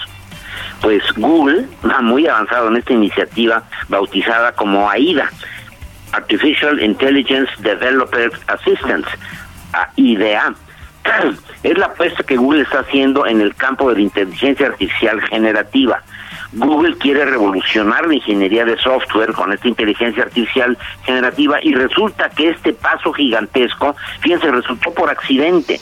Los ingenieros de la unidad de investigación de Alphabet pretendían crear una plataforma que fuera capaz de actualizar automáticamente la base del código de Python cada vez que se eh, de esta eh, plataforma y cada vez se lanzara una nueva versión sin requerir de la intervención o contratación de una gran cantidad de ingenieros. Esa era la idea. Sin embargo, después de un tiempo de aplicación, se dieron cuenta que la herramienta había ganado conciencia y se podía reparar sin ayuda de los ingenieros y que precisamente había ganado conciencia. Imagínense, da un poquito de susto, ¿no? Bueno, primero se deben resolver varias cuestiones legales y éticas antes de presentarlo al público, pero este avance definitivamente, Sergio Lupita, va a revolucionar completamente el manejo de la información que tenemos cuando estas herramientas que pueden eh, diseñar, escribir, reparar y reescribirse a sí mismos, pues eh, nos den capacidades prácticamente ilimitadas de manejo de información, Sergio Lupita. Bueno, pues como siempre, Químico Guerra, un fuerte abrazo. Igualmente para ustedes, buen fin de semana, también para ti, Lupita. Muchas gracias, Químico, muy buenos días, buen fin de semana. Y bueno, pues eh, continuamos con la información, Sergio. Sí, vamos con, con más uh, información. Pues un grupo de, de personajes del cine mexicano han, se han quejado de la política de austeridad del presidente Andrés Manuel López Obrador, que ha quitado los apoyos al cine nacional después de que la Academia Mexicana de Artes y Ciencias Cinematográficas, en voz de su presidenta Leticia Huijar, anunció que, pues que pondrán en pausa el proceso de entrega del Ariel del próximo año porque no tienen recursos. Hubo una serie de declaraciones de cineastas, actores y actrices, entre ellos Guillermo del Toro, ganador del Oscar por esta situación. Guillermo del Toro dijo la sistemática destrucción del cine mexicano y sus instituciones. Lo que llevó décadas construir ha sido brutal. Sobrevivimos el sexenio de López Portillo, pero esto no tiene precedentes, es lo que escribió Guillermo del Toro en Twitter. Figuras como Daniel Jiménez Cacho, Patricia Reyes Espíndola, Diana Bracho y los productores Nicolás Celis y Arturo Tai se unieron a este coro de voces que lamentaron la situación de la Academia Cinematográfica. Hace una década la Academia recibía unos 10 millones de pesos para la realización de la ceremonia del Ariel, el máximo galardón de la industria. Eh, ahora, pues aunque solamente requerirían 3.5 millones, no tienen ni siquiera esta cantidad, es lo que ha señalado Leticia Huijara la presidenta de la Academia Mexicana de Artes y Ciencias Cinematográficas. ¿Y qué tal Joaquín Cosío y sus declaraciones? Llamó ignorantes a AMLO y a la 4T por esta crisis económica que está viviendo el cine mexicano. El actor arremetió contra el gobierno debido a que la Academia Mexicana de Cine anunció que suspenderá los premios Ariel y además de los recortes al presupuesto para el séptimo arte. Joaquín Cosío se pronunció en contra de la llamada cuarta transformación y contra el presidente López Obrador debido a la crisis que enfrenta la Academia Mexicana de las Artes y de las Ciencias Cinematográficas. A través de sus redes sociales también, Joaquín Cosío lanzó un mensaje en contra del jefe del Ejecutivo debido a que los recortes de presupuesto y el poco apoyo que recibe el cine mexicano han llevado a que la AMEC se vea obligada a posponer su entrega anual de los premios Ariel. Y rápidamente vamos con Israel Lorenzana, que está en el Zócalo. Adelante, Israel. Sergio Lupita, muchísimas gracias. Un gusto saludarles esta mañana. Pues fíjense que hace unos minutos terminó una movilización de este, mujeres pertenecientes al PRD, quienes se manifestaron aquí en la plancha del Zócalo Capitalino. Todo esto en el marco del Día Internacional de la Eliminación de la Violencia contra la Mujer. Las manifestantes pues dieron algunas vueltas a la plancha del Zócalo pidiendo que termine la violencia contra las mujeres, además de pedir justicia. Y bueno, pues pintaron algunas siluetas en la plancha del Zócalo Capitalino y se acostaron a manera de protesta. Ya para estos momentos han colocado algunas lonas en las vallas que protegen la Catedral Metropolitana y es que hay que recordar que durante el día de hoy se estarán llevando a cabo diferentes movilizaciones, esto por el Día Internacional de la Eliminación de la Violencia contra la Mujer. La Muy bien. circulación en el circuito Plaza de la Constitución cerrado, esto por los automovilistas que vienen de 20 de noviembre y con dirección hacia la República de Brasil. Muy bien, gracias Israel. Gracias Israel Lorenzana. Vamos a una pausa y regresamos.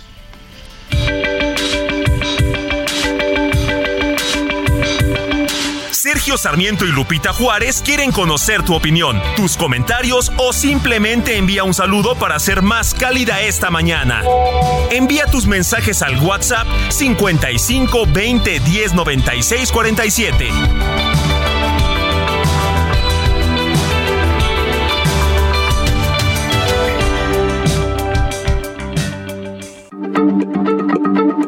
Heraldo Radio, la H se lee, se comparte, se ve y ahora también se escucha.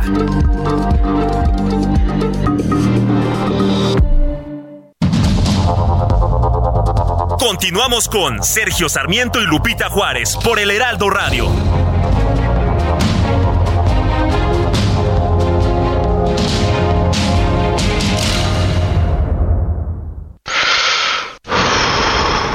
El 12 de noviembre se celebra el Día Mundial contra la Neumonía, una enfermedad que representa la quinta causa de muerte en México, pero que se puede prevenir a través de la vacunación. Consulta con tu médico sobre las vacunas recomendadas para ti y tu familia. Acude hoy al hospital, clínica de salud o centro de vacunación más cercano y protégete. Porque cuando prevenimos, respiramos tranquilos. Sobre los esquemas de vacunación, consulte previamente a su médico. Un mensaje de Pfizer con autorización 22330021B0815.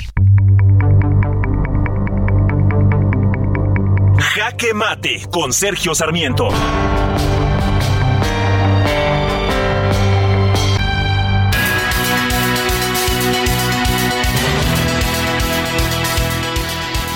El propio huésped distinguido de México, el presidente de Chile, Gabriel Boric, reaccionó con indignación cuando supo de la cifra de feminicidios en México.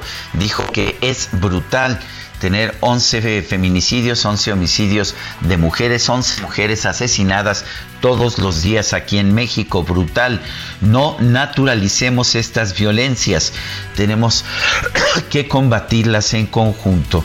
Y la verdad es que es muy importante que el presidente de Chile, un presidente de izquierda, de verdadera izquierda, reaccione de esta manera, porque parece que el gobierno mexicano no se preocupa por esta situación, ni siquiera en este día para eliminar la violencia contra las mujeres. De hecho, las declaraciones que hizo hoy el presidente de la República sobre los temas de violencia fueron que en México ya no hay impunidad pues ya no hay impunidad, pero tenemos casi 100 homicidios todos los días y 11 feminicidios cada día. Me parece que esa es una situación que ningún país debería soportar. Gabriel Boric lo dijo muy bien, es una situación brutal, pero parece que el mensaje todavía no ha llegado a las autoridades mexicanas. Yo soy Sergio Sarmiento y lo invito a reflexionar.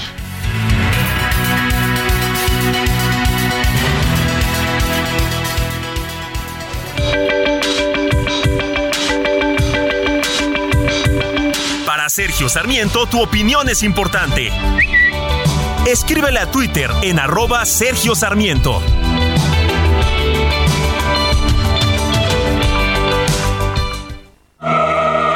Pierdas lo que Total Play tiene para ti este buen fin. Contrata ahora y llévate 150 canales, 100 en HD para que veas tus programas favoritos, 50 megas extra para navegar a toda velocidad, un servicio de TV adicional por 4 meses y por tiempo limitado recibe un Wi-Fi Pro sin costo. ¿Ves? Esta es una promo que sí es promo. Cámbiate ya y vive la experiencia Total Play.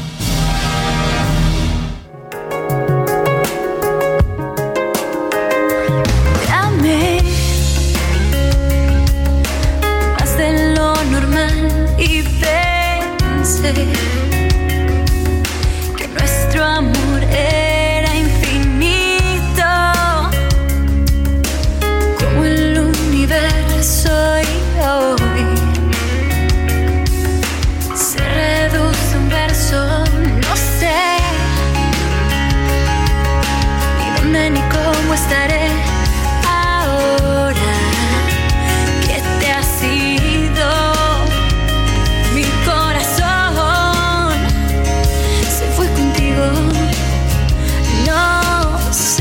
Bueno, pues seguimos escuchando música. Esta se llama La vida después de ti. Hoy es cumpleaños de Patti Cantú.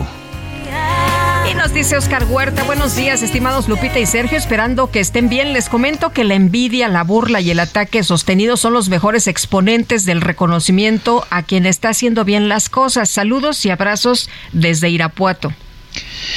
Dice otra persona, buenos días señor Sarmiento, Lupita y a todo el equipo. Quiero comentar que los compañeros de mi unidad administrativa, que son morenistas y me refiero al personal de estructura, no irán a la marcha el próximo domingo. Millions of people have lost weight with personalized plans from Noom, like Evan, who can't stand salads and still lost 50 pounds. Salads, generally, for most people, are the easy button, right? For me, that wasn't an option. I never really was a salad guy. That's just not who I am. But Noom worked for me. Get your personalized plan today at Noom.com. Real Noom user compensated to provide their story. In four weeks, the typical Noom user can expect to lose one to two pounds per week. Individual results may vary. No tienen que ir y no les preguntan si tienen tiempo o algún compromiso. Todos ellos deben de asistir el próximo 27 de noviembre, encabezados, por supuesto, por la alcaldesa. Qué pena me da y dicen que no hay acarreados. Muchas gracias, lindo fin de semana para todos y bendiciones. Es la señora Vadillo. Bueno, y en otras, en otras cosas importantes, Sergio, la Suprema Corte de Justicia de la Nación aprobó eliminar la prisión preventiva oficiosa, pero para los delitos de contrabando, defraudación y compra y venta de facturas. Saskia Niño de Rivera, como siempre te agradecemos mucho que platiques con nosotros, presidenta de Reinserta. Pues, ¿cómo ves? Eh, se esperaba, no, no, no, se esperaba realmente esto, no se esperaba que en realidad eh, la, la respuesta de la Corte fuera distinta, pero tú cómo ves? Pues esperaba la congruencia, Sergio Lupita, con gusto de saludarlos a ambos, como siempre. Se esperaba la congruencia de una Suprema Corte que peleara por los derechos humanos, que peleara por, por, la constitucionalidad eh, y la inconstitucionalidad en este caso de lo que es la Suprema Corte de, de, de, justicia de lo que es la prisión preventiva eh, oficiosa. Una lástima que en esta segunda vuelta esto haya pasado porque recordemos que al final del día no estamos diciendo que las personas no pasen tiempo en la cárcel. Lo que estamos diciendo es que el juez tenga el criterio y pueda tener el criterio propio de determinar si una persona es peligrosa y es lo suficientemente peligrosa para tener que estar en la cárcel. Como lo hemos platicado en este espacio muchas veces, eh, un homicidio, por ejemplo. No es lo mismo un hombre que mata a mujeres, por ejemplo, y es su tercera mujer que asesina cuando lo detienen, a una mujer que mata a su esposo tras años de violencia. La peligrosidad en una sociedad de esa persona a la mujer que mata al esposo, por ejemplo, es un abismo. Y eso es lo que estamos hoy este, permitiendo que no pase. Eh, Saskia, vimos que, que se permitió que, que, hubiera una situación de que no se aplicara la prisión preventiva en delitos fiscales, pero, pero no en otros delitos que son los que agravian más a quienes tienen menos recursos, a las mujeres, por ejemplo. ¿Es, es injusto esto? Mira, eh, si lo ponemos y lo analizamos desde la realidad, no de lo que dicen los, los libros, digamos, eh, sino de la realidad de quienes están en la cárcel, sin duda que lo es, porque al final del día en México, por la corrupción y la impunidad, estamos criminalizando la pobreza y las adicciones. La gente que está en la cárcel por delitos que tienen que ver con fraude son personas que tienen otro tipo de perfil y que tienen están vinculados de una manera muy distinta. Desde la secretaria, que fue vinculada este, por un tema de fraude, por un tema de liberación de recursos, por ejemplo, hasta el empresario eh, con mucho dinero, con muchos recursos, que, cometió, digamos, este tipo de, de, de, acción. Pero los delitos que más se imputen son delitos patrimoniales y son delitos que tienen que ver con homicidios, que tienen que ver con secuestro, que tienen que ver con robo.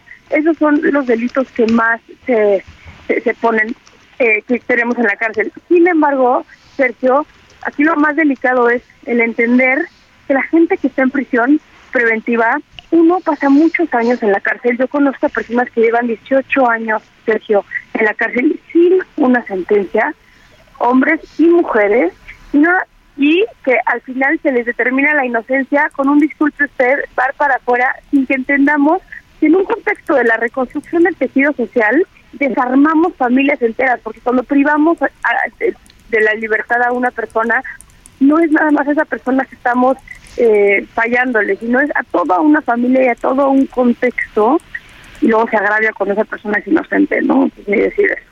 Eh, Saskia, eh, aquí el, tema es que en automático se ejerce la presión preventiva oficiosa y la impresión que da es que la autoridad quiere hacer sentir a la ciudadanía que son súper eficientes porque tienen a mucha gente en la cárcel, ¿no?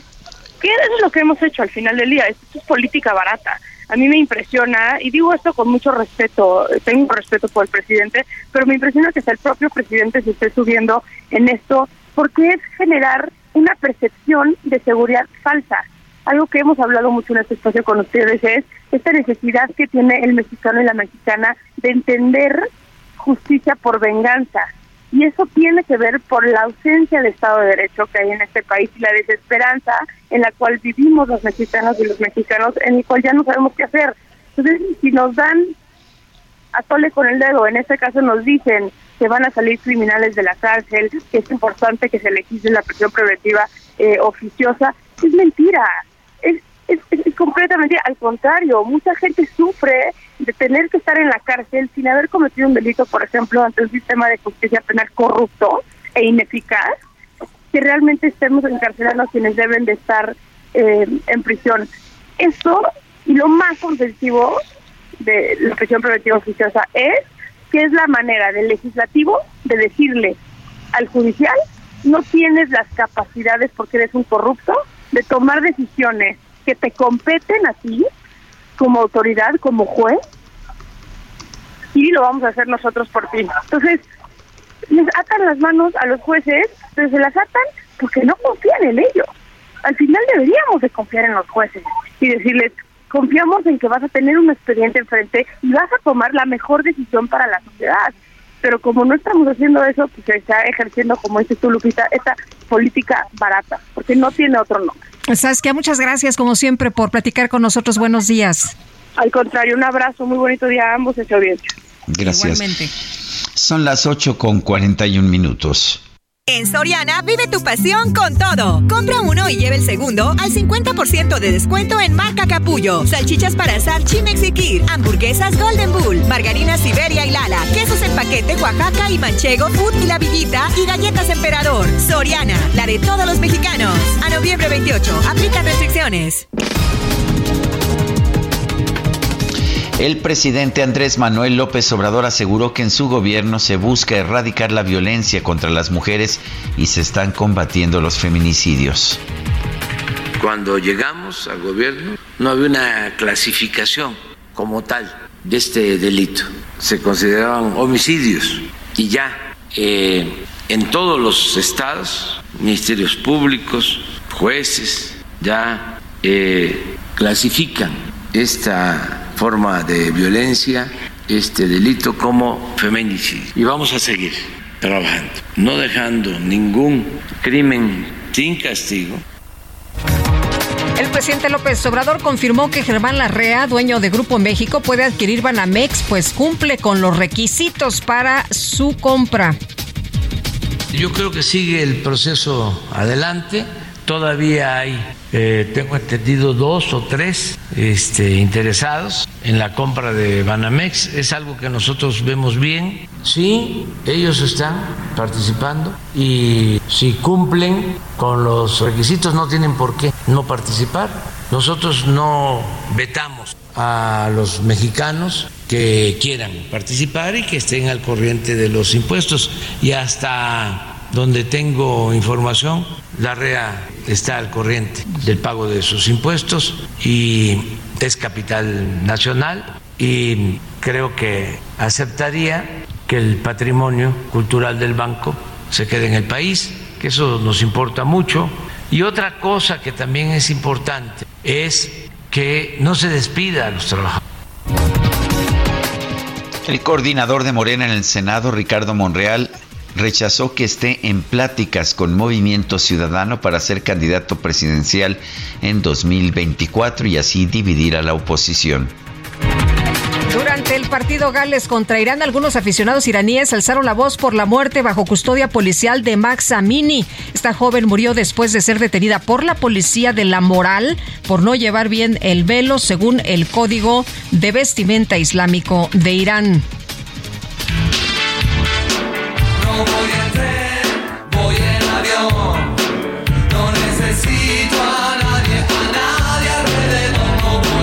La empre- empresa neerlandesa U-Boat Works presentó un mini submarino más veloz capaz de llegar a los 300 metros de profundidad. Se compara con un submarino promedio Super Sub que puede navegar 7 nudos más rápido. Tiene la misma dinámica de flujo que un automóvil eléctrico de alta gama. Incluso la empresa fabricante presume que será más rápido que un delfín.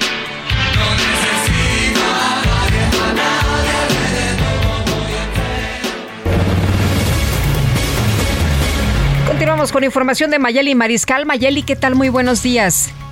Hola, ¿qué tal, Lupita, Sergio y a todo el auditorio? Muy buen día. Pues ahora la Universidad de Guadalajara acusa al, al gobernador Enrique Alfaro Ramírez y al gobierno del estado que están planeando hacer una manifestación, esto presuntamente para mostrar el apoyo que puedan darle al gobernador Enrique Alfaro, pero se está convocando a los servidores públicos a través de mensajes eh, vía WhatsApp, se denuncia y pues es esto eh, se convoca a partir de las 9 de la mañana en el Parque de las Estrellas, que es un espacio que queda eh, pues bastante cerca, unas cuantas cuadras de la Expo Guadalajara, lugar eh, sede de la Feria Internacional del Libro. Y bueno, este conflicto, eh, pues además de que ya rompieron relaciones tanto el gobierno del Estado con la Universidad de Guadalajara, lo cual quedó demostrado en esta megamarcha en donde acudieron 145 mil personas, pues eh, parece que va para largo. También los senadores, senadoras y diputados y diputadas de Movimiento Ciudadano el día de ayer confirmaban que no estarán acudiendo a la Feria Internacional del Libro este año en solidaridad pues al gobernador Enrique Alfaro Ramírez. Esa es la información. Muy bien, muchas gracias Mayeli. Excelente día para todos. Hasta luego. Pues me parece muy lamentable eh, boicotear la feria, la Feria Internacional del Libro de Guadalajara, el máximo evento cultural de Jalisco y quizás y, y, de y todo por de nuestro problemas políticos, ¿no? Efectivamente. Bueno, el presidente López Obrador anunció que su par de Estados Unidos, Joe Biden, y el primer ministro de Canadá, Justin Trudeau, ya definieron una fecha para visitar México entre el 9 y el 10 de enero del próximo año. Así se realizaría la cumbre de los líderes de América del Norte. La reunión de los mandatarios de México, Estados Unidos y Canadá será en la Ciudad de México, previo Habrá reuniones bilaterales entre los presidentes y el primer ministro.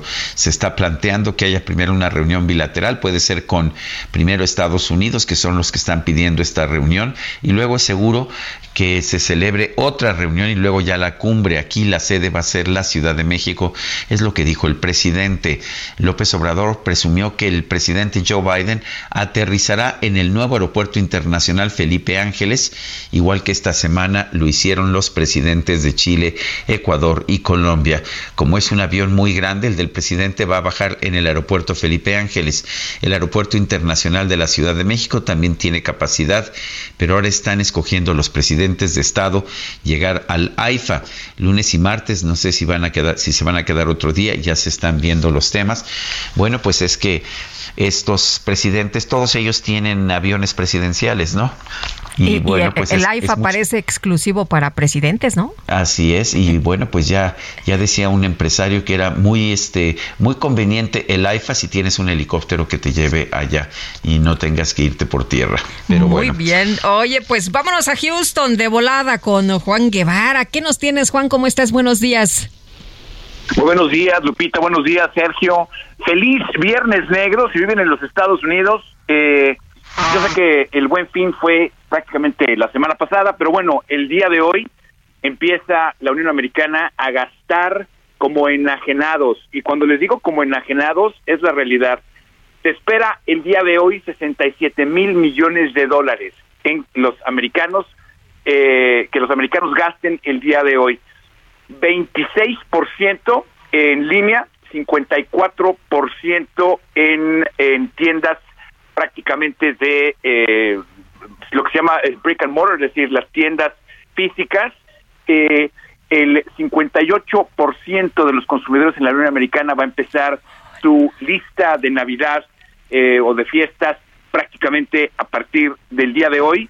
Se veían filas en las tiendas de electrodomésticos desde ayer a las 11 de la noche. Hay gente que acampó en, afuera de las tiendas para poder llegar a las tiendas eh, departamentales importantes, llegar y llevarse la televisión, el refrigerador, la ropa, es decir, bueno, ahora sí que el llévelo, llévelo les queda corto.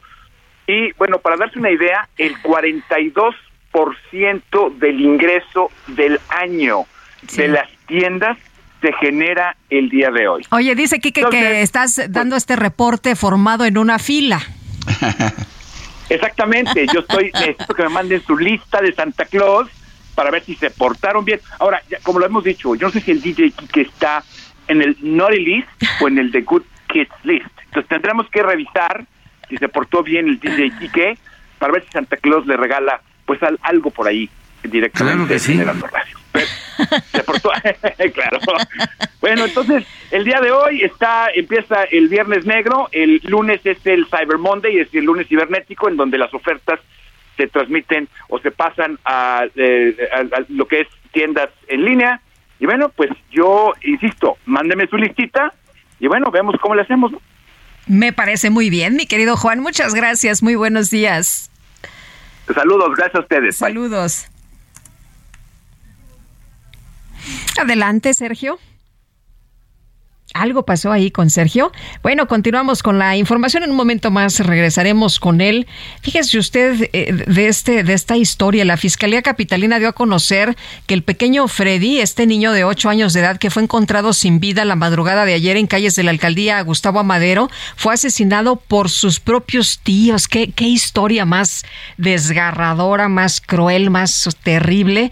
Eh, por cierto, ya están detenidos y según las primeras investigaciones, los imputados Flor y Rogelio N, presuntamente en estado inconveniente, azotaron a este niño contra la pared porque dicen que no dejaba de dar que estaba ahí molestando y que por eso actuaron como actuaron, que no los dejaba dormir. Y luego, una vez que se dieron cuenta de que el menor estaba muerto, pues resulta que se les hizo fácil dejarlo en el callejón, en este donde fue encontrado. Los padres del menor refirieron a la autoridad que se lo habían dejado encargado a sus tíos y primos, pues ellos tenían que ir a trabajar.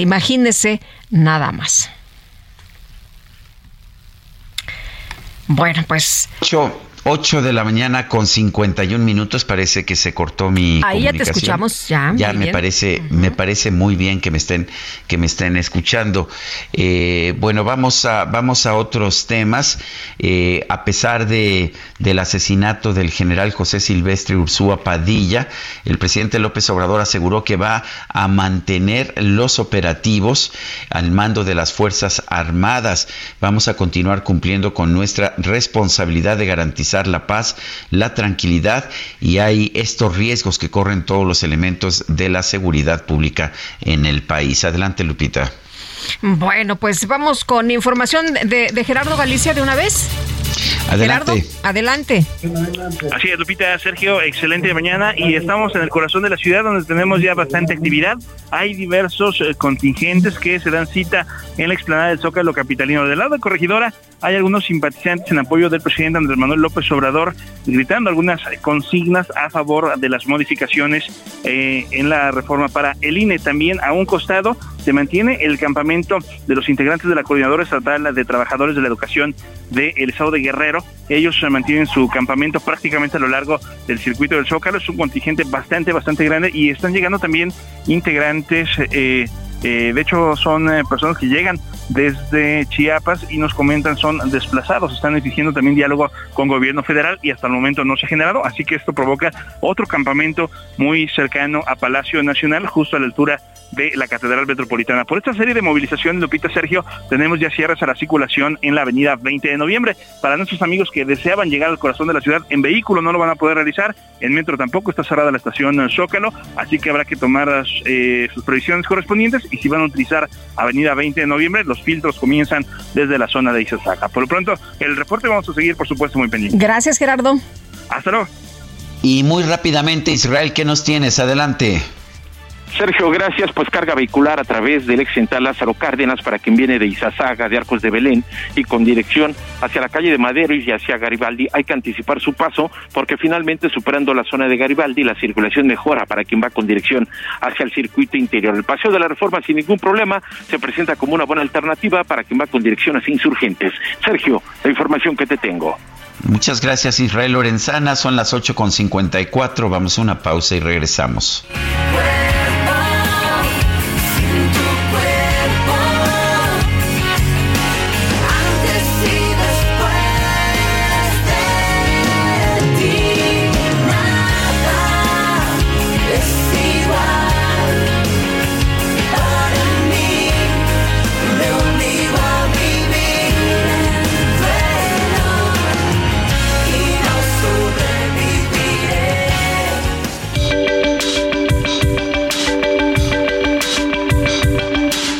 Sarmiento y Lupita Juárez quieren conocer tu opinión, tus comentarios o simplemente envía un saludo para hacer más cálida esta mañana. Envía tus mensajes al WhatsApp 55 20 10 96 47.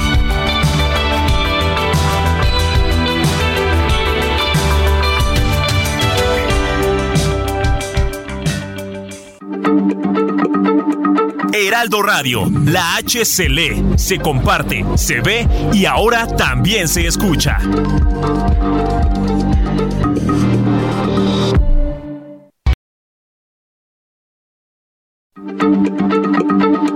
Heraldo Radio, la H se lee, se comparte, se ve y ahora también se escucha.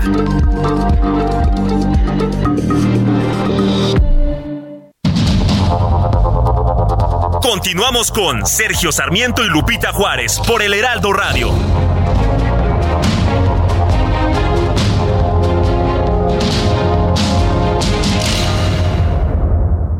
En Soriana, sorpréndete con los Black Prices. Smart TV Samsung 70 pulgadas 4K con 3 HDMI y un USB a 13,990 en un solo pago. Y Smart TV Bio 50 pulgadas 4K a 5,990 en un solo pago. Soriana, la de todos los mexicanos. A noviembre 28, consulta modelo participante, aplican restricciones. Ah, ah, ah, ah. Amor, qué conveniente situación. Me has conformado el corazón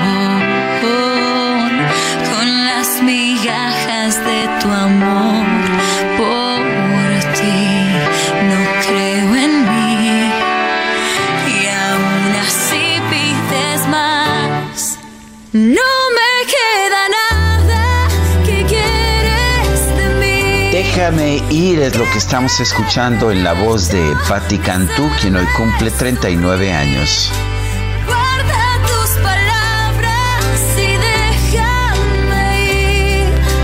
¿Quién dijo que una mentira puede ser Son las 9 con 2 minutos.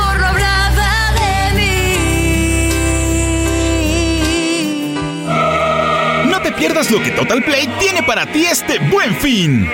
Contrata ahora y llévate 150 canales, 100 en HD para que veas tus programas favoritos, 50 megas extra para navegar a toda velocidad, un servicio de TV adicional por 4 meses y por tiempo limitado recibe un Wi-Fi Pro sin costo. ¿Ves? Esta es una promo que sí es promo. Cámbiate ya y vive la experiencia Total Play.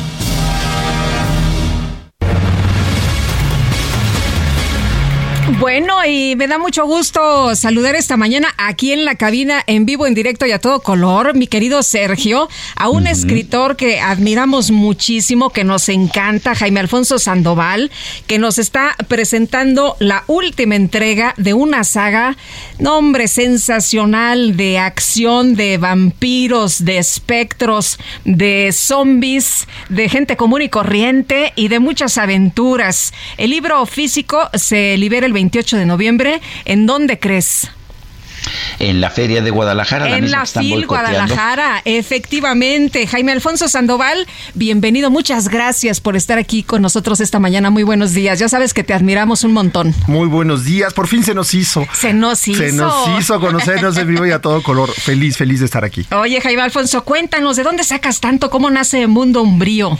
Pues Mundo Umbrío es una invitación eh, eh, editorial, porque me dijeron en una editorial, oye Jaime, nosotros publicamos de pues, partes de, de todo el mundo, ¿no? Pero queremos hacer sagas de mexicanos. Entonces, eh, te lanzas a hacer una saga. Yo había publicado varios libros con esa editorial y estábamos en un congreso en Chile, en un congreso de literatura, y dije, voy a pensarlo. Espero una señal. Dije, es que una saga me va, de- me va a llevar mucho tiempo. Y esa noche hubo un terremoto de 8.8 grados, me despertó. Dije, yo, yo pensé que me iba a morir ahí, me iba a morir aplastado.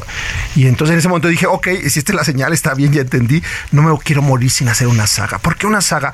Una saga es como, eh, digamos, el doctorado de un escritor que le guste la literatura fantástica. Porque es crear un mundo, un mundo completamente propio que de alguna manera se conecta con nuestro mundo. Entonces debes, es un ejercicio de imaginación portentoso.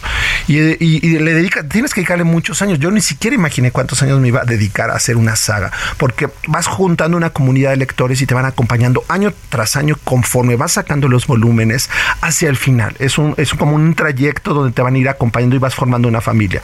Entonces en ese momento yo tenía un trabajo en Canal 11, tenía muchísimo trabajo y yo dije, bueno, ni modo, renuncio y voy a hacer mi saga. Y dije, bueno, me le voy a dedicar dos años de trabajo. Fueron 11 años. Eh, claro, no, no es 11 años que no he trabajado en otra cosa. sí, he vuelto a trabajar. Y a partir de ahí yo puse todo lo que me apasiona en esta saga. Eh, eh, Jaime, el, la- ¿cuándo, fue, ¿cuándo fue el primer libro y cuándo te diste cuenta que esto podía continuar? Eh, ¿Y cuántos volúmenes llevas? Originalmente yo pensé que iban a ser eh, tres volúmenes, me dijeron en la editorial, Jaime, ¿cuánto le calculas para nosotros saber? Y entonces yo ilusamente dije, van a ser tres libros de unas 200 páginas cada uno. Cuando me di cuenta que el primer libro ya tenía 520 páginas, dije, creo que ya me sobrepasé, porque como que abrí la llave en mi cabeza. Entonces empecé a crear un mundo. Abajo de nuestro mundo hay otro mundo y abajo de ese mundo hay otro mundo. Es la Tierra como una especie de capas de cebolla que originalmente está en mi primer libro que escribí hace 25 años que se llama El Club de la Salamandra. Ahí hablo de unas cosas que se llaman anticiencia, que yo lo que hago es fusionar la ciencia con la fantasía y creo que lo que yo llamo fantasciencia. Eh, yo dije, esto es como atractivo para la literatura juvenil. Y a partir de ahí, yo eran 113 disciplinas y yo quería escribir 113 libros distintos. Eh, bueno, no, si la vida me da, haré lo que, los que pueda. Y a partir de allí, yo dije, bueno, voy a crear eh, historias de la infratierra, pero con un elemento mexicano, algo que sea que tenga una identidad propia. Entonces, a partir de ahí fue el origen. El origen del libro fue abrir la llavecita. Entonces, en ese momento, después de terminar el primer libro, dije, yo necesito muchas más páginas porque todos los personajes quieren que cuente su historia. Oye, el lenguaje es súper divertido, muy mexicano, eh, muy ágil. Eh, ¿Cómo, cómo, cómo eh, le haces para, para crear, pero también para ser eh, ameno y para ser muy divertido y para enganchar y que la gente espere efectivamente el otro libro y para que nos cuentes esta historia de, de vampiros y de zombies y de espectros y de estos enfrentamientos y de estas eh, rivalidades que hay? Claro, es que yo digo que es- mi saga es como el hijo que tuvieron eh, el Drácula de Bram Stoker con las películas del santo. Porque son como mis dos vertientes. Entonces ahí están todos los elementos chuscos de los vampiros, eh, que se llaman umbríos en mi, en mi universo. Y eh, la, la familia vampírica que yo tengo de referencia es una vampira eminentemente mexicana. Yo dije, ¿qué pasaría si una, en una familia mexicana nadie muere o mueren a los 2.000, 3.000 años? Pues tienes tíos, abuelos, tíos, primos, eh, 4.000, eh, compadres, y todos ellos, bueno, van formando familias, viven en ciudades subterráneas. Entonces, a partir de ahí yo fui creando, pues, con lo que me nutrí, con la literatura popular, con el cine popular, con todo lo que me fui nutriendo para, para hacerlo. La, la madre de la protagonista es una típicamente madre mexicana, con todos estos dichos de las madres mexicanas de antaño. Entonces, yo quería como rescatar esto, porque yo dije, bueno, ¿para qué hago un libro que se desarrolle en Nueva York si yo no vivo en Nueva York o en Londres? Y hay muchos, hay muchas sagas así. Yo quiero hacer un libro que cuando lo lea un mexicano diga, ah, habla como yo, son escenarios que yo conozco, que por los que yo paso todos los días. Y al mismo tiempo elevarlo hacerlo lo mejor posible, con la mejor calidad posible y con todas las estructuras que tienen este tipo de sagas. Yo soy guionista de televisión también, entonces conozco las herramientas. Está para muy visual, está muy suspense. bonito. Parece que estás viendo en momentos estas escenas de película, ¿no? Claro, yo estudié en la, es- en la Escuela de Cine de la UNAM, que antes se llamaba el CUEC, ahora es, es la escuela, eh, la escuela de cine, eh, Escuela Superior de Cine de la UNAM. Entonces yo es- tengo toda esa formación, tengo que primero ver las historias en mi cabeza. Yo creo como una película en mi cabeza y hasta ese momento me siento a escribir. Muy bien, pues Jaime Alfonso, ha sido un gusto tenerte aquí con nosotros. Gracias por invitarnos a leer, gracias por todos tus libros que nos han encantado. Y entonces en la FIL vas a estar presentando. Muy bien, en la FIL Guadalajara, el primero de diciembre a las 12 del día me toca presentación y posteriormente firmas. Y a finales de este mes, el 28 de noviembre, sale Ya se libera Mundo Umbrío 4.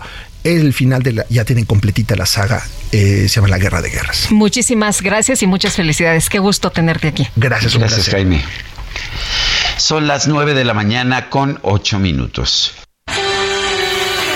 El amor inspira nuestras acciones por México, reforestando la tierra, reciclando, cuidando el agua, impulsando a las mujeres y generando bienestar en las comunidades.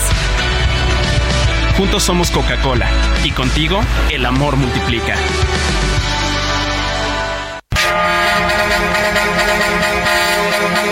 La micro deportiva.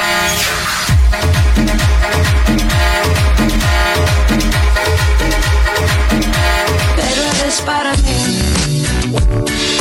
Me lo ha dicho el viento, eres para mí. Lo ha dado el tiempo, eres para mí. Me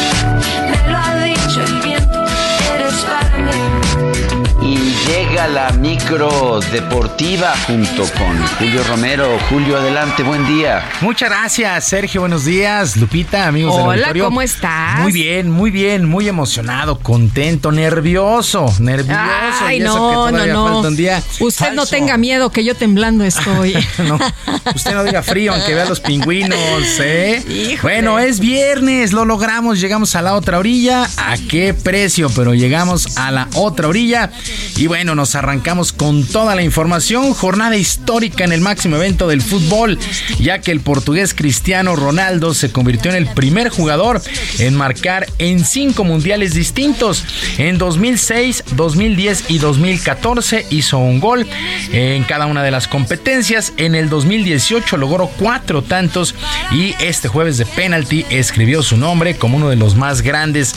El exjugador del Manchester United habló ante los medios luego del triunfo de Portugal 3 por 2 sobre Ghana. El el el el.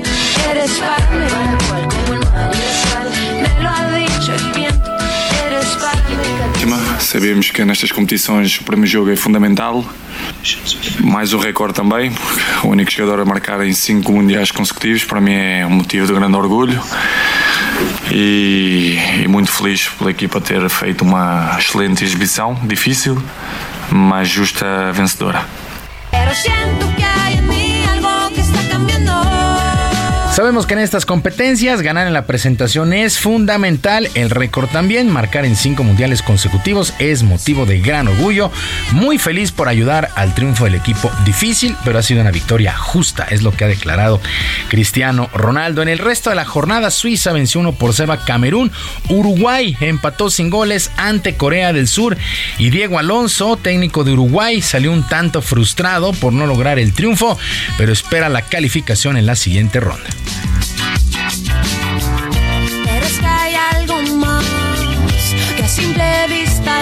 Pero. Seguramente la eliminatoria se resuelva en el final, eso no, no, no hay duda.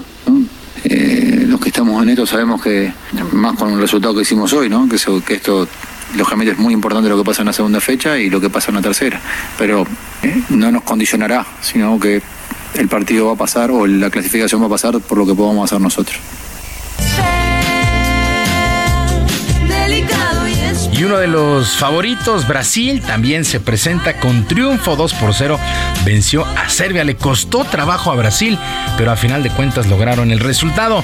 Hoy arrancó la segunda fecha en la fase de grupos y por lo pronto el equipo de Irán venció 2 por 0 a Gales. El anfitrión Qatar se queda fuera ya de la Copa del Mundo, perdió 3 por 1 ante Senegal a falta de un duelo, pero ya será imposible que Qatar pase a la siguiente ronda. En unos minutos más a las 10 Países Bajos se estará enfrentando a Ecuador y a la 1 de la tarde Inglaterra contra los Estados Unidos.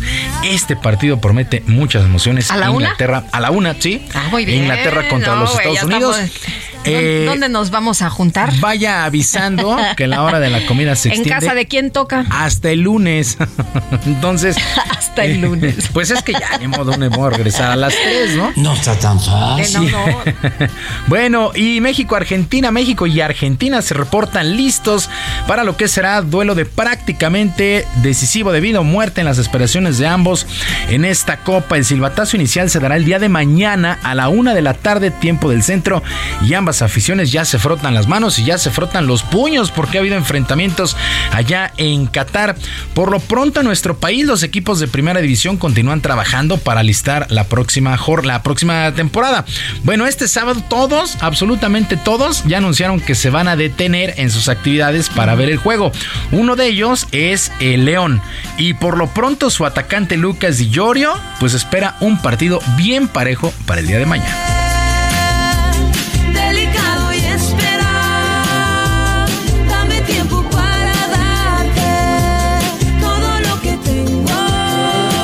Creo que va a ser un partido muy lindo. eh, van a estar todos esperándolo, va a ser muy atractivo. Eh, obviamente no han empezado las elecciones como, como querían, más que nada Argentina. Eh, así que creo que va a ser un, lindo partido porque los dos se juegan mucho y, va a ser muy lindo para verlo. Dime. Bueno, si usted no le gusta el fútbol y quiere hacer algo, mañana entre la una y las 3 no va a encontrar absolutamente nada de gente en ningún lado. en ningún lado, todo el mundo va a estar viendo el juego, así es que de una a 3 el día de mañana. Bueno, día de acción de gracias en el fútbol americano de la NFL, arrancó la semana 12 y qué buenos juegos. El día de ayer los Bills de Buffalo vencieron 28-25 a los Leones de Detroit. Estos Leones que dieron un muy buen juego, pero perdieron como siempre. Los Vaqueros de Dallas batallaron de más, pero vencieron 28 a 20 a los Gigantes. Ya son segundo lugar en la división este. Los Vaqueros de Dallas, récord de 8 ganados y 3 perdidos. Dak Prescott lanzó 261 yardas y dos pases a las diagonales, mientras que los Vikingos de Minnesota 33 a 26 vencieron a los Patriotas de Nueva Inglaterra. Kirk Cousins 299 yardas para los Vikingos que ponen su récord en 9 ganados y 2 perdidos. La NFL también por si hubiera si hiciera falta algo, pues también hay NFL este fin de semana. Sergio Lupita, amigos del auditorio, la información deportiva este viernes, que es un extraordinario fin de semana para todos y por supuesto que sus equipos ganen. Muchas gracias, Julio Romero. Un fuerte abrazo. Muy buen fin de semana para todos. Gracias, mi querido Julio. Buenos días.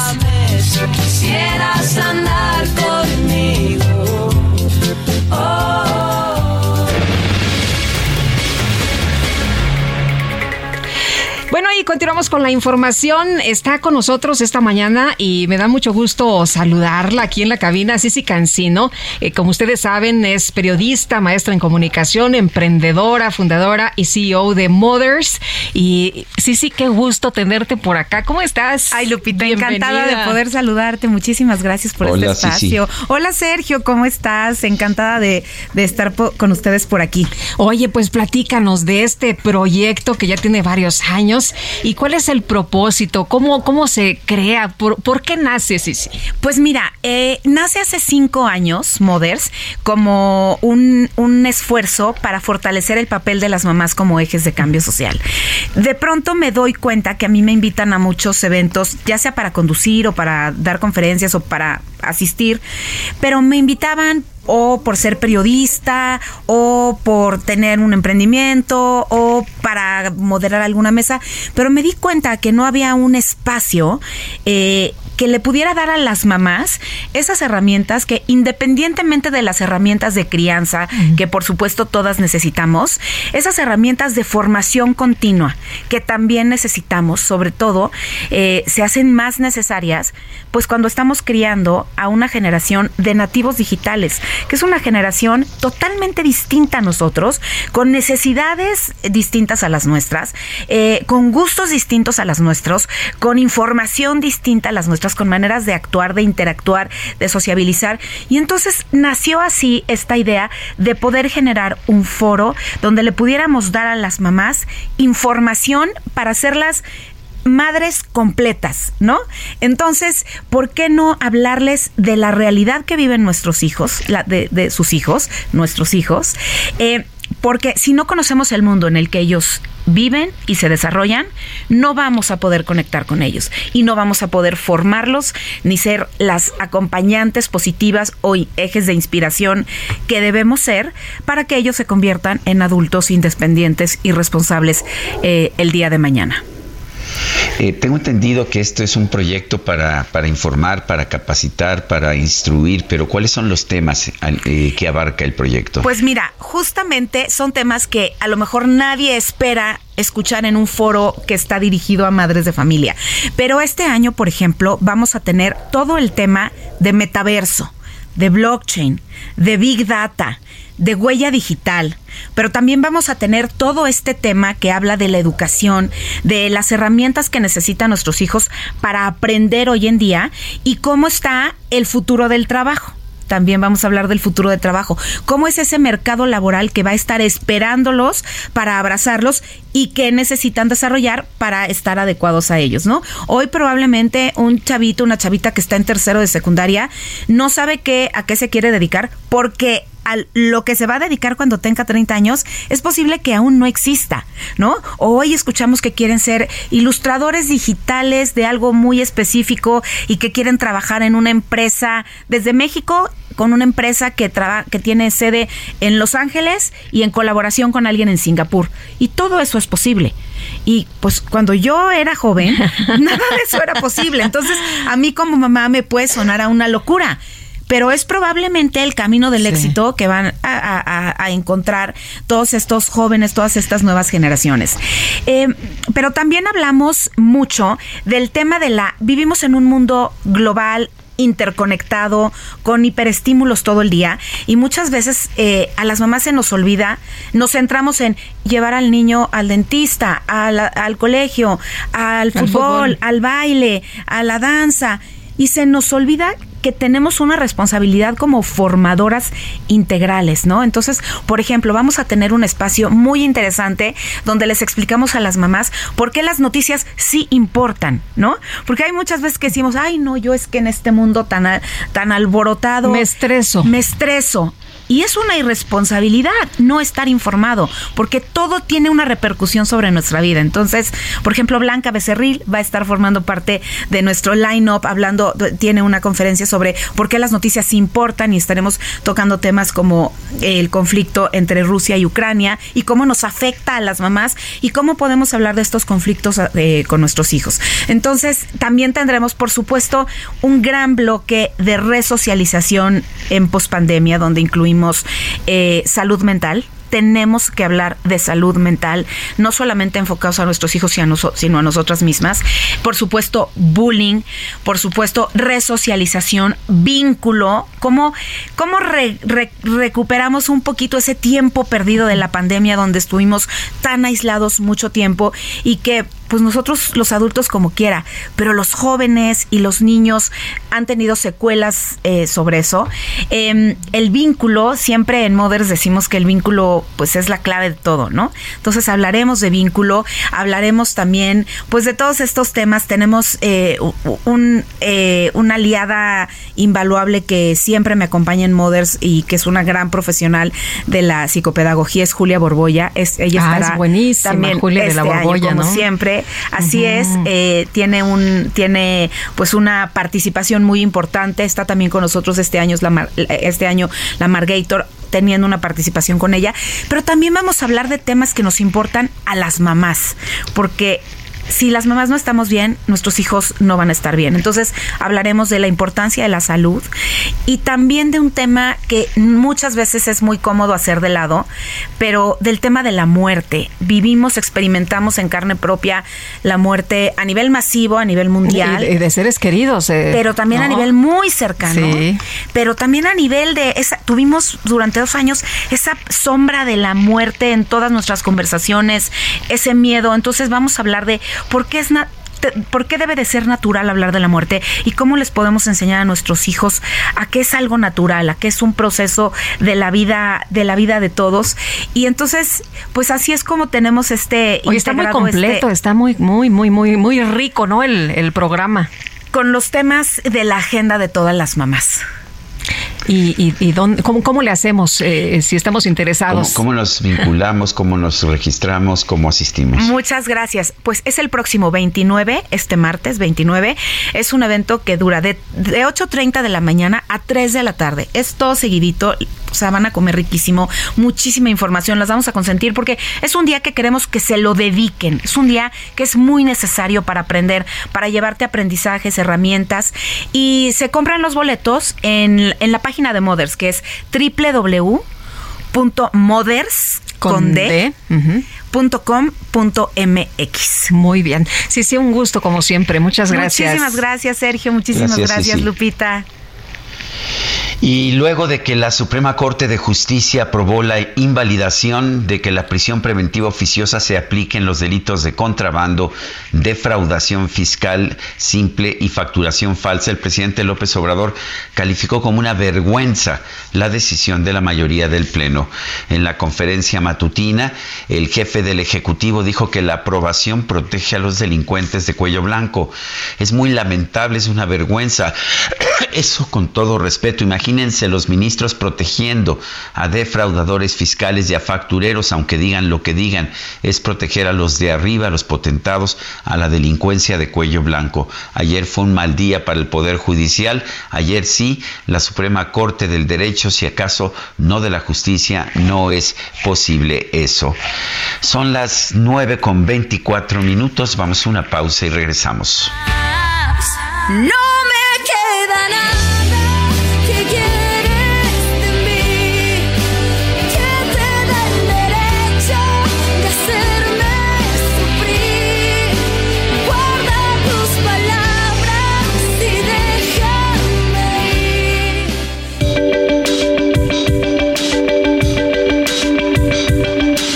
Sarmiento y Lupita Juárez quieren conocer tu opinión, tus comentarios o simplemente envía un saludo para ser más cálida esta mañana. Envía tus mensajes al WhatsApp 55 20 10 96 47.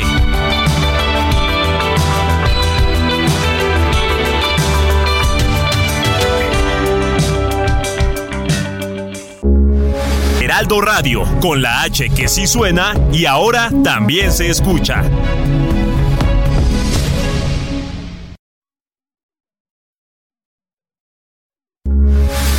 Radio, con la H que sí suena y ahora también se escucha.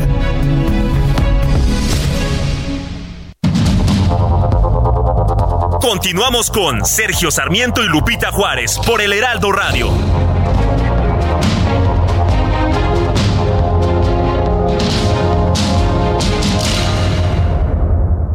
¿Qué tal amigos del Heraldo Radio? Seguimos gozando de grandes goles y jugadas en Qatar 2022. Contrata Sky y disfruta en exclusiva los partidos de fase de grupos de Francia, el actual campeón de la Copa del Mundo. Contrata Sky y goza en exclusiva los partidos de la fase de grupos de Francia, el actual campeón de la Copa del Mundo. O si ya eres cliente, regístrate y activa sin costo adicional Qatar 2022 entrando a sky.com.mx.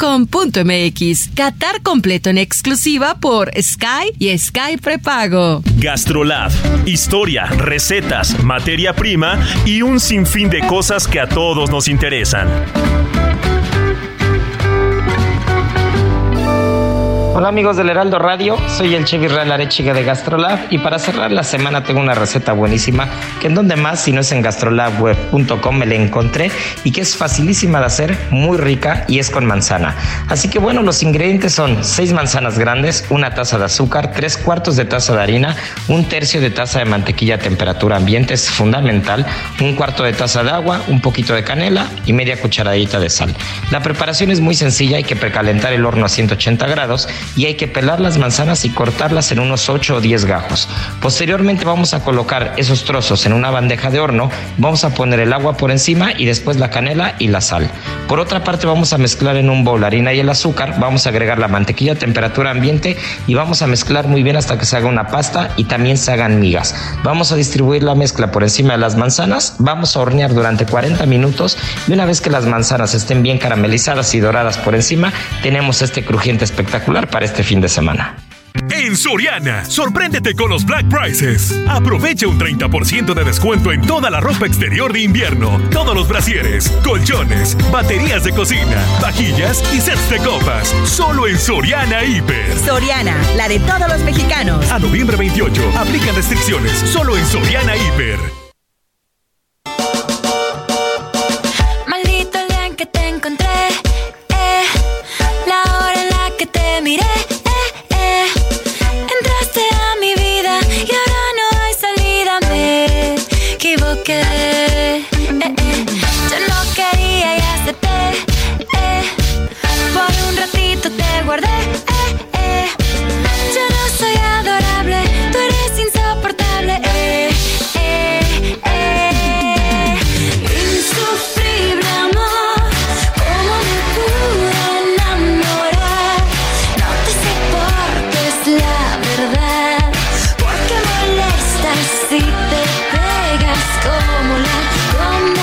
seguimos escuchando música de Patti Cantú. Es cumpleaños de esta, de esta intérprete mexicana. Esto se llama Goma de Mascar. Quiero, yo te quiero.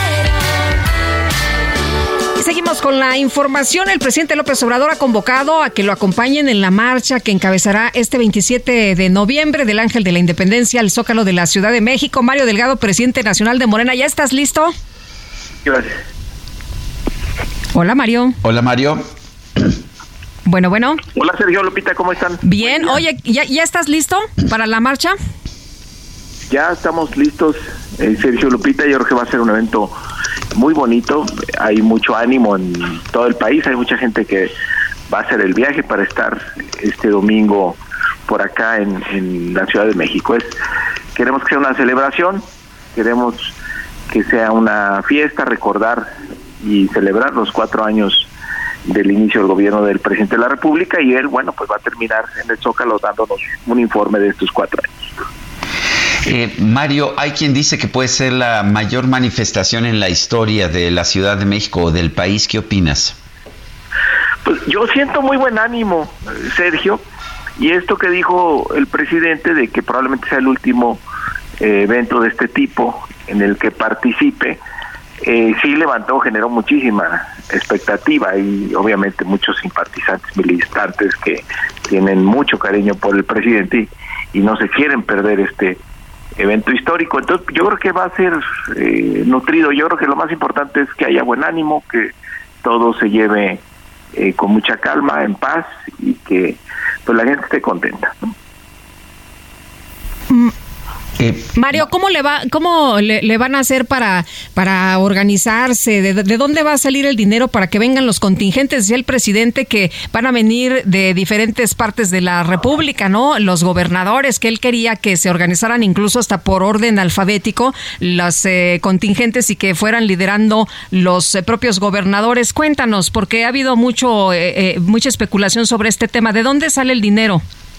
Pues la gente se está organizando, eh, Lupita, en realidad eh, sola para para venir. La, la gran mayoría pues va a llegar eh, por su propia organización. Eh, al- al- algunos diputados, algunos senadores están ellos ayudándole a la gente a, a pagar el autobús para que puedan venir, pero la mayor parte va a ser, digamos, voluntario. Y lo que estamos haciendo con nuestras dirigencias estatales es justamente eh, tratar de eh, que haya un orden por estado, que los eh, gobernadores eh, se pongan de acuerdo con la gente que va a venir para que tengan su contingente, ordenarlos por orden eh, alfabético y que vengan los dirigentes, que vengan los diputados de ese estado, que venga el gobernador encabezando y que pues marquemos apoyando allá al lado del presidente. Bueno, ¿por, por qué es tan importante para ti en lo personal, Mario? Bueno, bueno. Sí, Mario, ¿por ¿nos qué es tan importante para ti? Perdón, Sergio. Sí, ¿por qué es tan importante esta marcha para ti en lo personal, Mario? No sé si me escuches. Pues, Mira, en lo personal yo creo que y para mucha gente es recordar que venimos de un movimiento, eh, Sergio, y que ese movimiento no tenía como objetivo final ganar el poder, llegar al gobierno, sino que nuestro país se transforme, que haya un cambio de mentalidad, que vivamos una auténtica democracia, que se erradique por completo la corrupción y esa es una lucha permanente, no por estar en el gobierno, pues ya se abandona la calle. Además, yo creo que toda esta eh, transformación, todas estas acciones que ha hecho el presidente han sido posibles gracias a que hay un apoyo popular muy importante a este gobierno. Volvimos a ganar la mayoría en el 21 en la Cámara eh, de Diputados. Entonces, refrendar de que se gobierna diferente, que se gobierna cerca del pueblo. Y, y mira lo que acaba de pasar ayer en la Corte, Sergio, nos, nos recuerda por qué es importante seguir eh, con la presencia en las calles apoyando este movimiento.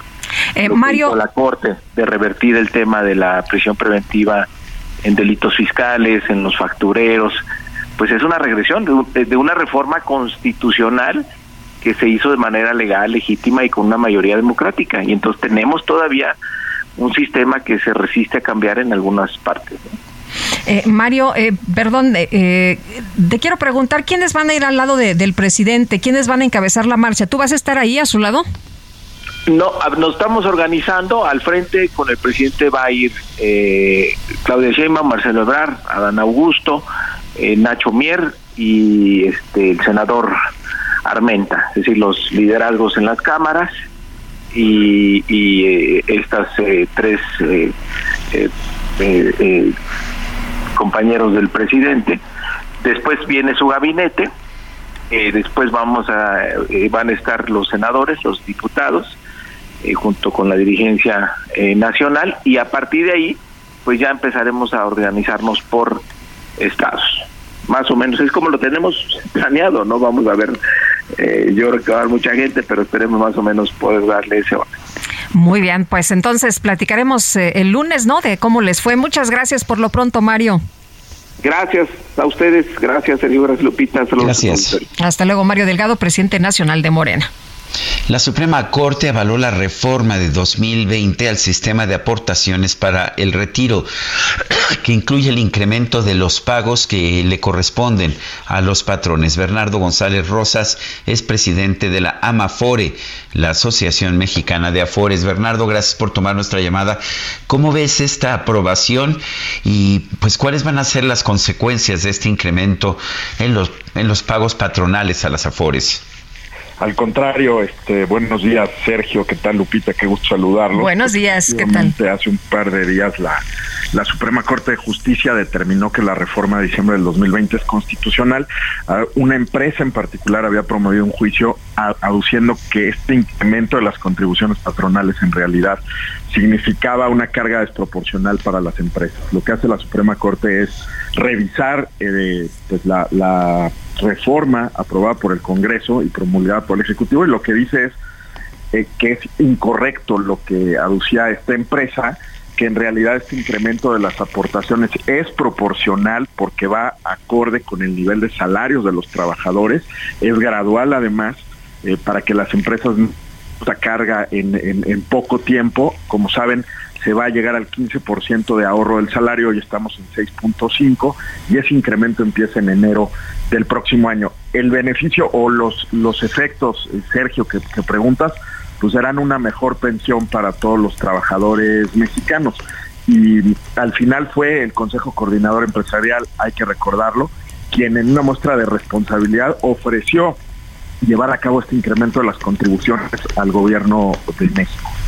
Eh, Bernardo, eh, eh, importante, ¿no? Este incremento de los pagos que corresponde realizar a los patrones. Yo te quisiera preguntar si de manera individual las personas están interesadas en aportar a su Afore. ¿Se ha visto eh, que hay mayor interés, que la gente le está metiendo más dinerito al Afore para tener una mejor, pues, eh, una mejor pensión, para tener este, este recurso? Fíjate que sí, Lupita, digo, ha habido, eh, evidentemente venimos de, algunos meses muy complicados por la pandemia, generó desempleo y, y obviamente hubo gente que retiró, eh, hizo retiros parciales de su afore, pero por el otro lado sí vimos un incremento del ahorro también voluntario. Eh, creo que va haciendo sentido en la gente pues estos mensajes de que no podemos dejar de ahorrar para nuestro retiro, que en realidad esa es la manera de mejorar el retiro, no tener nada más la pensión universal que, que tenemos, eh, a que tenemos derecho los mexicanos, sino a poder aspirar a una pensión haciendo aportaciones. Entonces sí, el saldo ha crecido en algunos segmentos de la población, pero bueno, efectos, el, el efecto neto se ve combinado por estos retiros parciales. Pero sin duda hay más gente haciendo aportaciones, Lupita. Eh, ver, estas aportaciones, ¿qué tanto van a ayudar a, a, los trabajadores y cuál es el riesgo de que las pequeñas empresas pues empiecen a sufrir, empiecen a pasar aceite por este incremento en las aportaciones?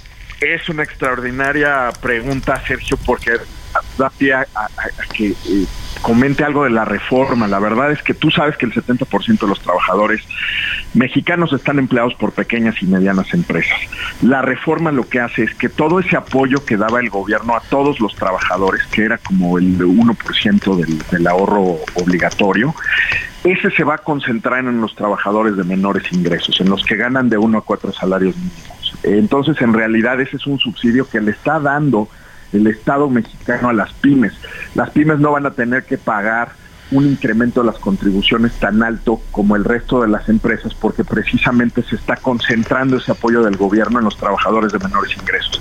Entonces, esto lo reconoce también la Suprema Corte de Justicia en su fallo, Sergio, y dice, bueno, además hay este apoyo especial para quien contrata a más trabajadores en México, que son las pymes. El beneficio para los trabajadores es inmediato.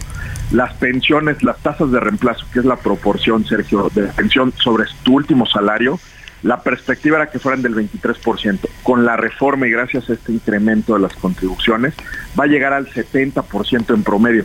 Hoy estamos viendo ya tasas de reemplazo del 90% para la gente que se está retirando. Entonces, los beneficios son innegables y de nuevo, fue por un gesto de responsabilidad del, Consejo Coordinador Empresarial que se hizo esta, eh, pues este ofrecimiento al gobierno para llevar a cabo la, la reforma. Yo quiero agradecerte, Bernardo González Rosas, presidente de la Amafore, por haber conversado con nosotros. Al revés, a ustedes, qué gusto saludarlos. Gracias, buenos días. Son las 9 con 44. En Soriana, esta Navidad lo damos todo. Lleva el 12 pack de cerveza modelo especial, Tecate Light o Tecate regular a 100 pesos con 250 puntos. Y leche al pura o Santa Clara de un litro UHT a solo 15.50 con 50 puntos. Soriana, la de todos los mexicanos. A noviembre 28, aplica restricciones, evita el exceso. Y vamos a un resumen de la información más importante. El presidente, el presidente Andrés Manuel López Obrador confirmó que él mismo va a encabezar la marcha del próximo domingo en favor de la 4T. En primera fila contará con Jesús Rodríguez, Claudia Sheinbaum, Adán Augusto López y Marcelo Ebrard. La primera fila, tres ciudadanos de los que han estado con nosotros de tiempo atrás va a estar Jesús, la estoy invitando. Va a estar la jefe de gobierno, pero voy a invitar a dos ciudadanos más de los que iniciaron esto. Van a estar Adán, este, no sé si a la izquierda o a la derecha, pero van a estar ahí. Este, Marcelo, eh, los representantes del movimiento en las cámaras, muchos gobernadores, todos el presidente López Obrador anunció que la cumbre de líderes de América del Norte se realizará el próximo enero 2023 en el país con el presidente estadounidense Joe Biden y con el primer ministro de Canadá, Justin Trudeau. Nos va a visitar el presidente Biden. Entonces es lunes y martes. Vienen los dos, pero se está este, planteando que haya primero una reunión bilateral y luego es seguro que se dé otra bilateral con Canadá, ¿sí?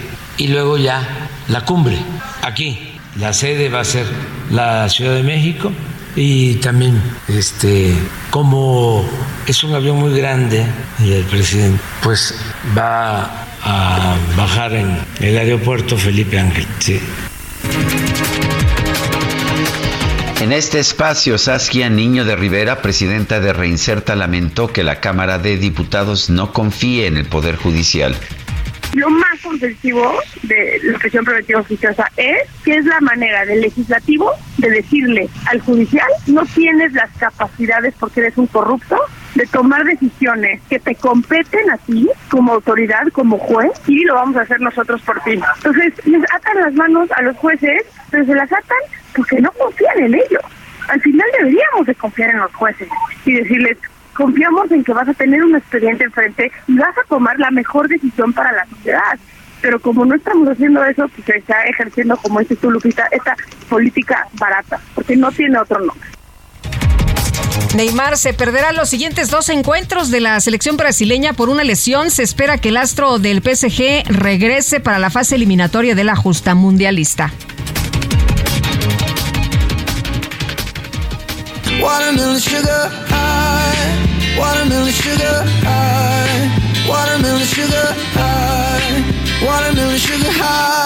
Los fans de Harry Styles saben que en sus conciertos a este cantante le gusta interactuar con su público y hasta cumplir los deseos que se plasman en sus carteles.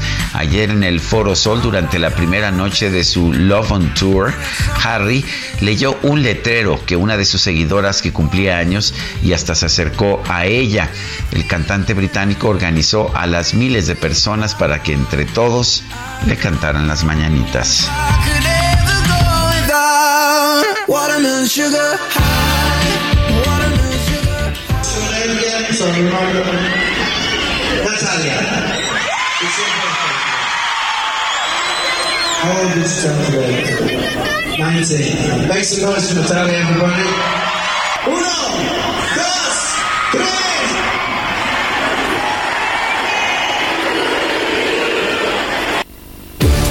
adhesivos, estucos y boquillas Semix. La mejor alineación para tener un acabado de campeonato. Presenta.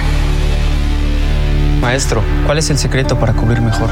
El secreto está dentro. ¿Dentro de mí, maestro? No, dentro de este empaque de aplanado Semix. Sé un campeón con Semix, que te ofrece la mayor variedad en adhesivos para instalar pisos y en estucos para aplanar paredes. Adhesivos, estucos y boquillas Semix. Bien pegado, bien seguro. Ha concluido ya la primera mitad de la jornada mundialista con la gran victoria de Irán 2 a 0 sobre Gales, que ha quedado cerca de la eliminación, ya que dependiendo del resultado de Estados Unidos ante Inglaterra, llegará a su tercer partido justamente ante los también británicos con la obligación de ganar.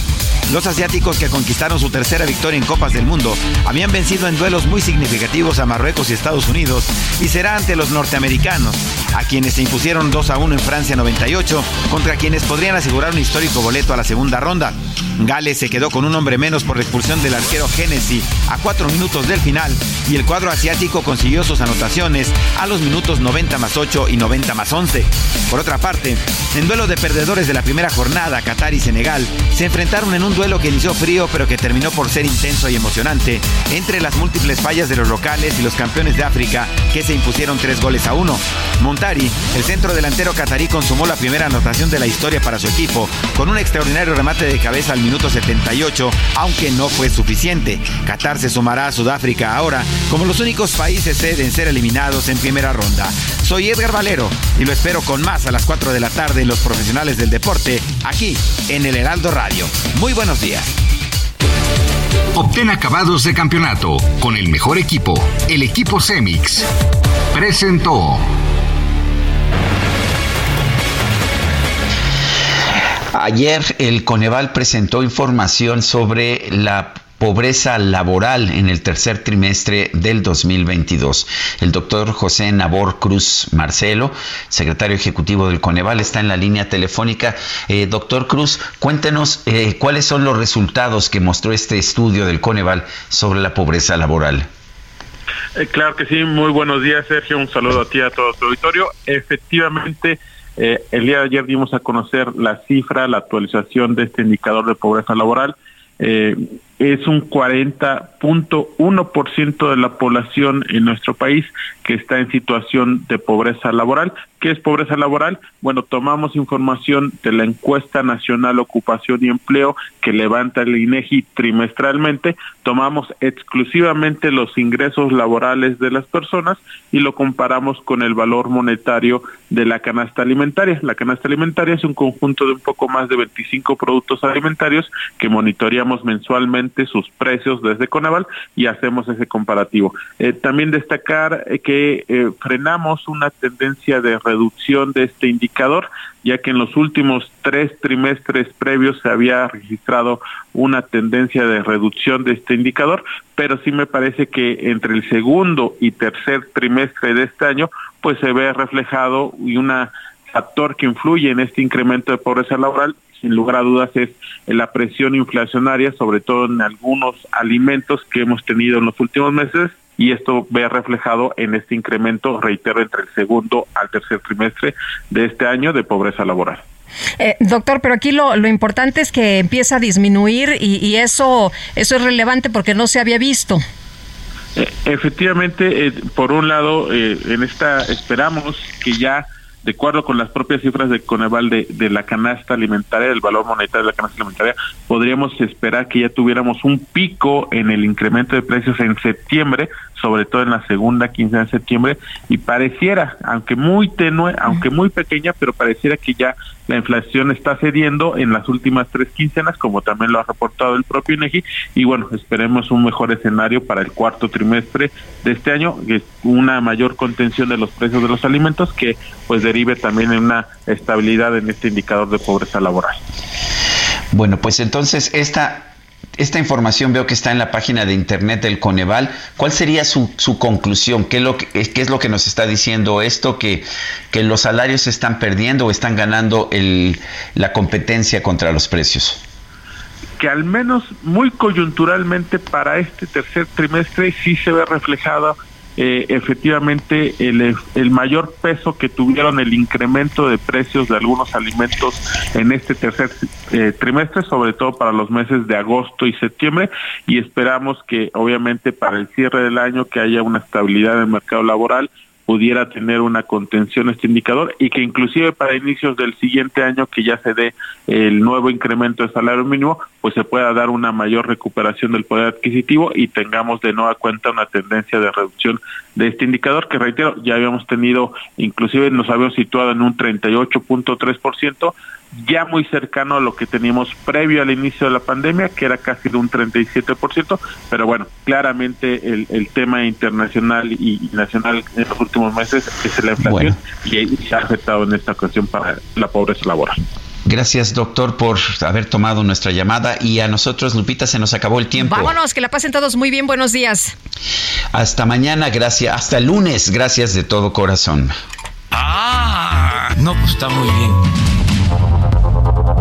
Heraldo Media Group presentó Sergio Sarmiento y Lupita Juárez.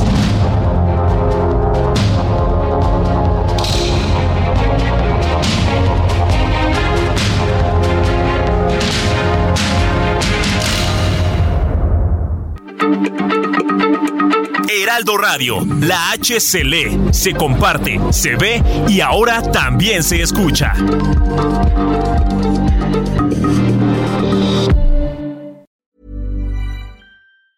Ever catch yourself eating the same flavorless dinner three days in a row?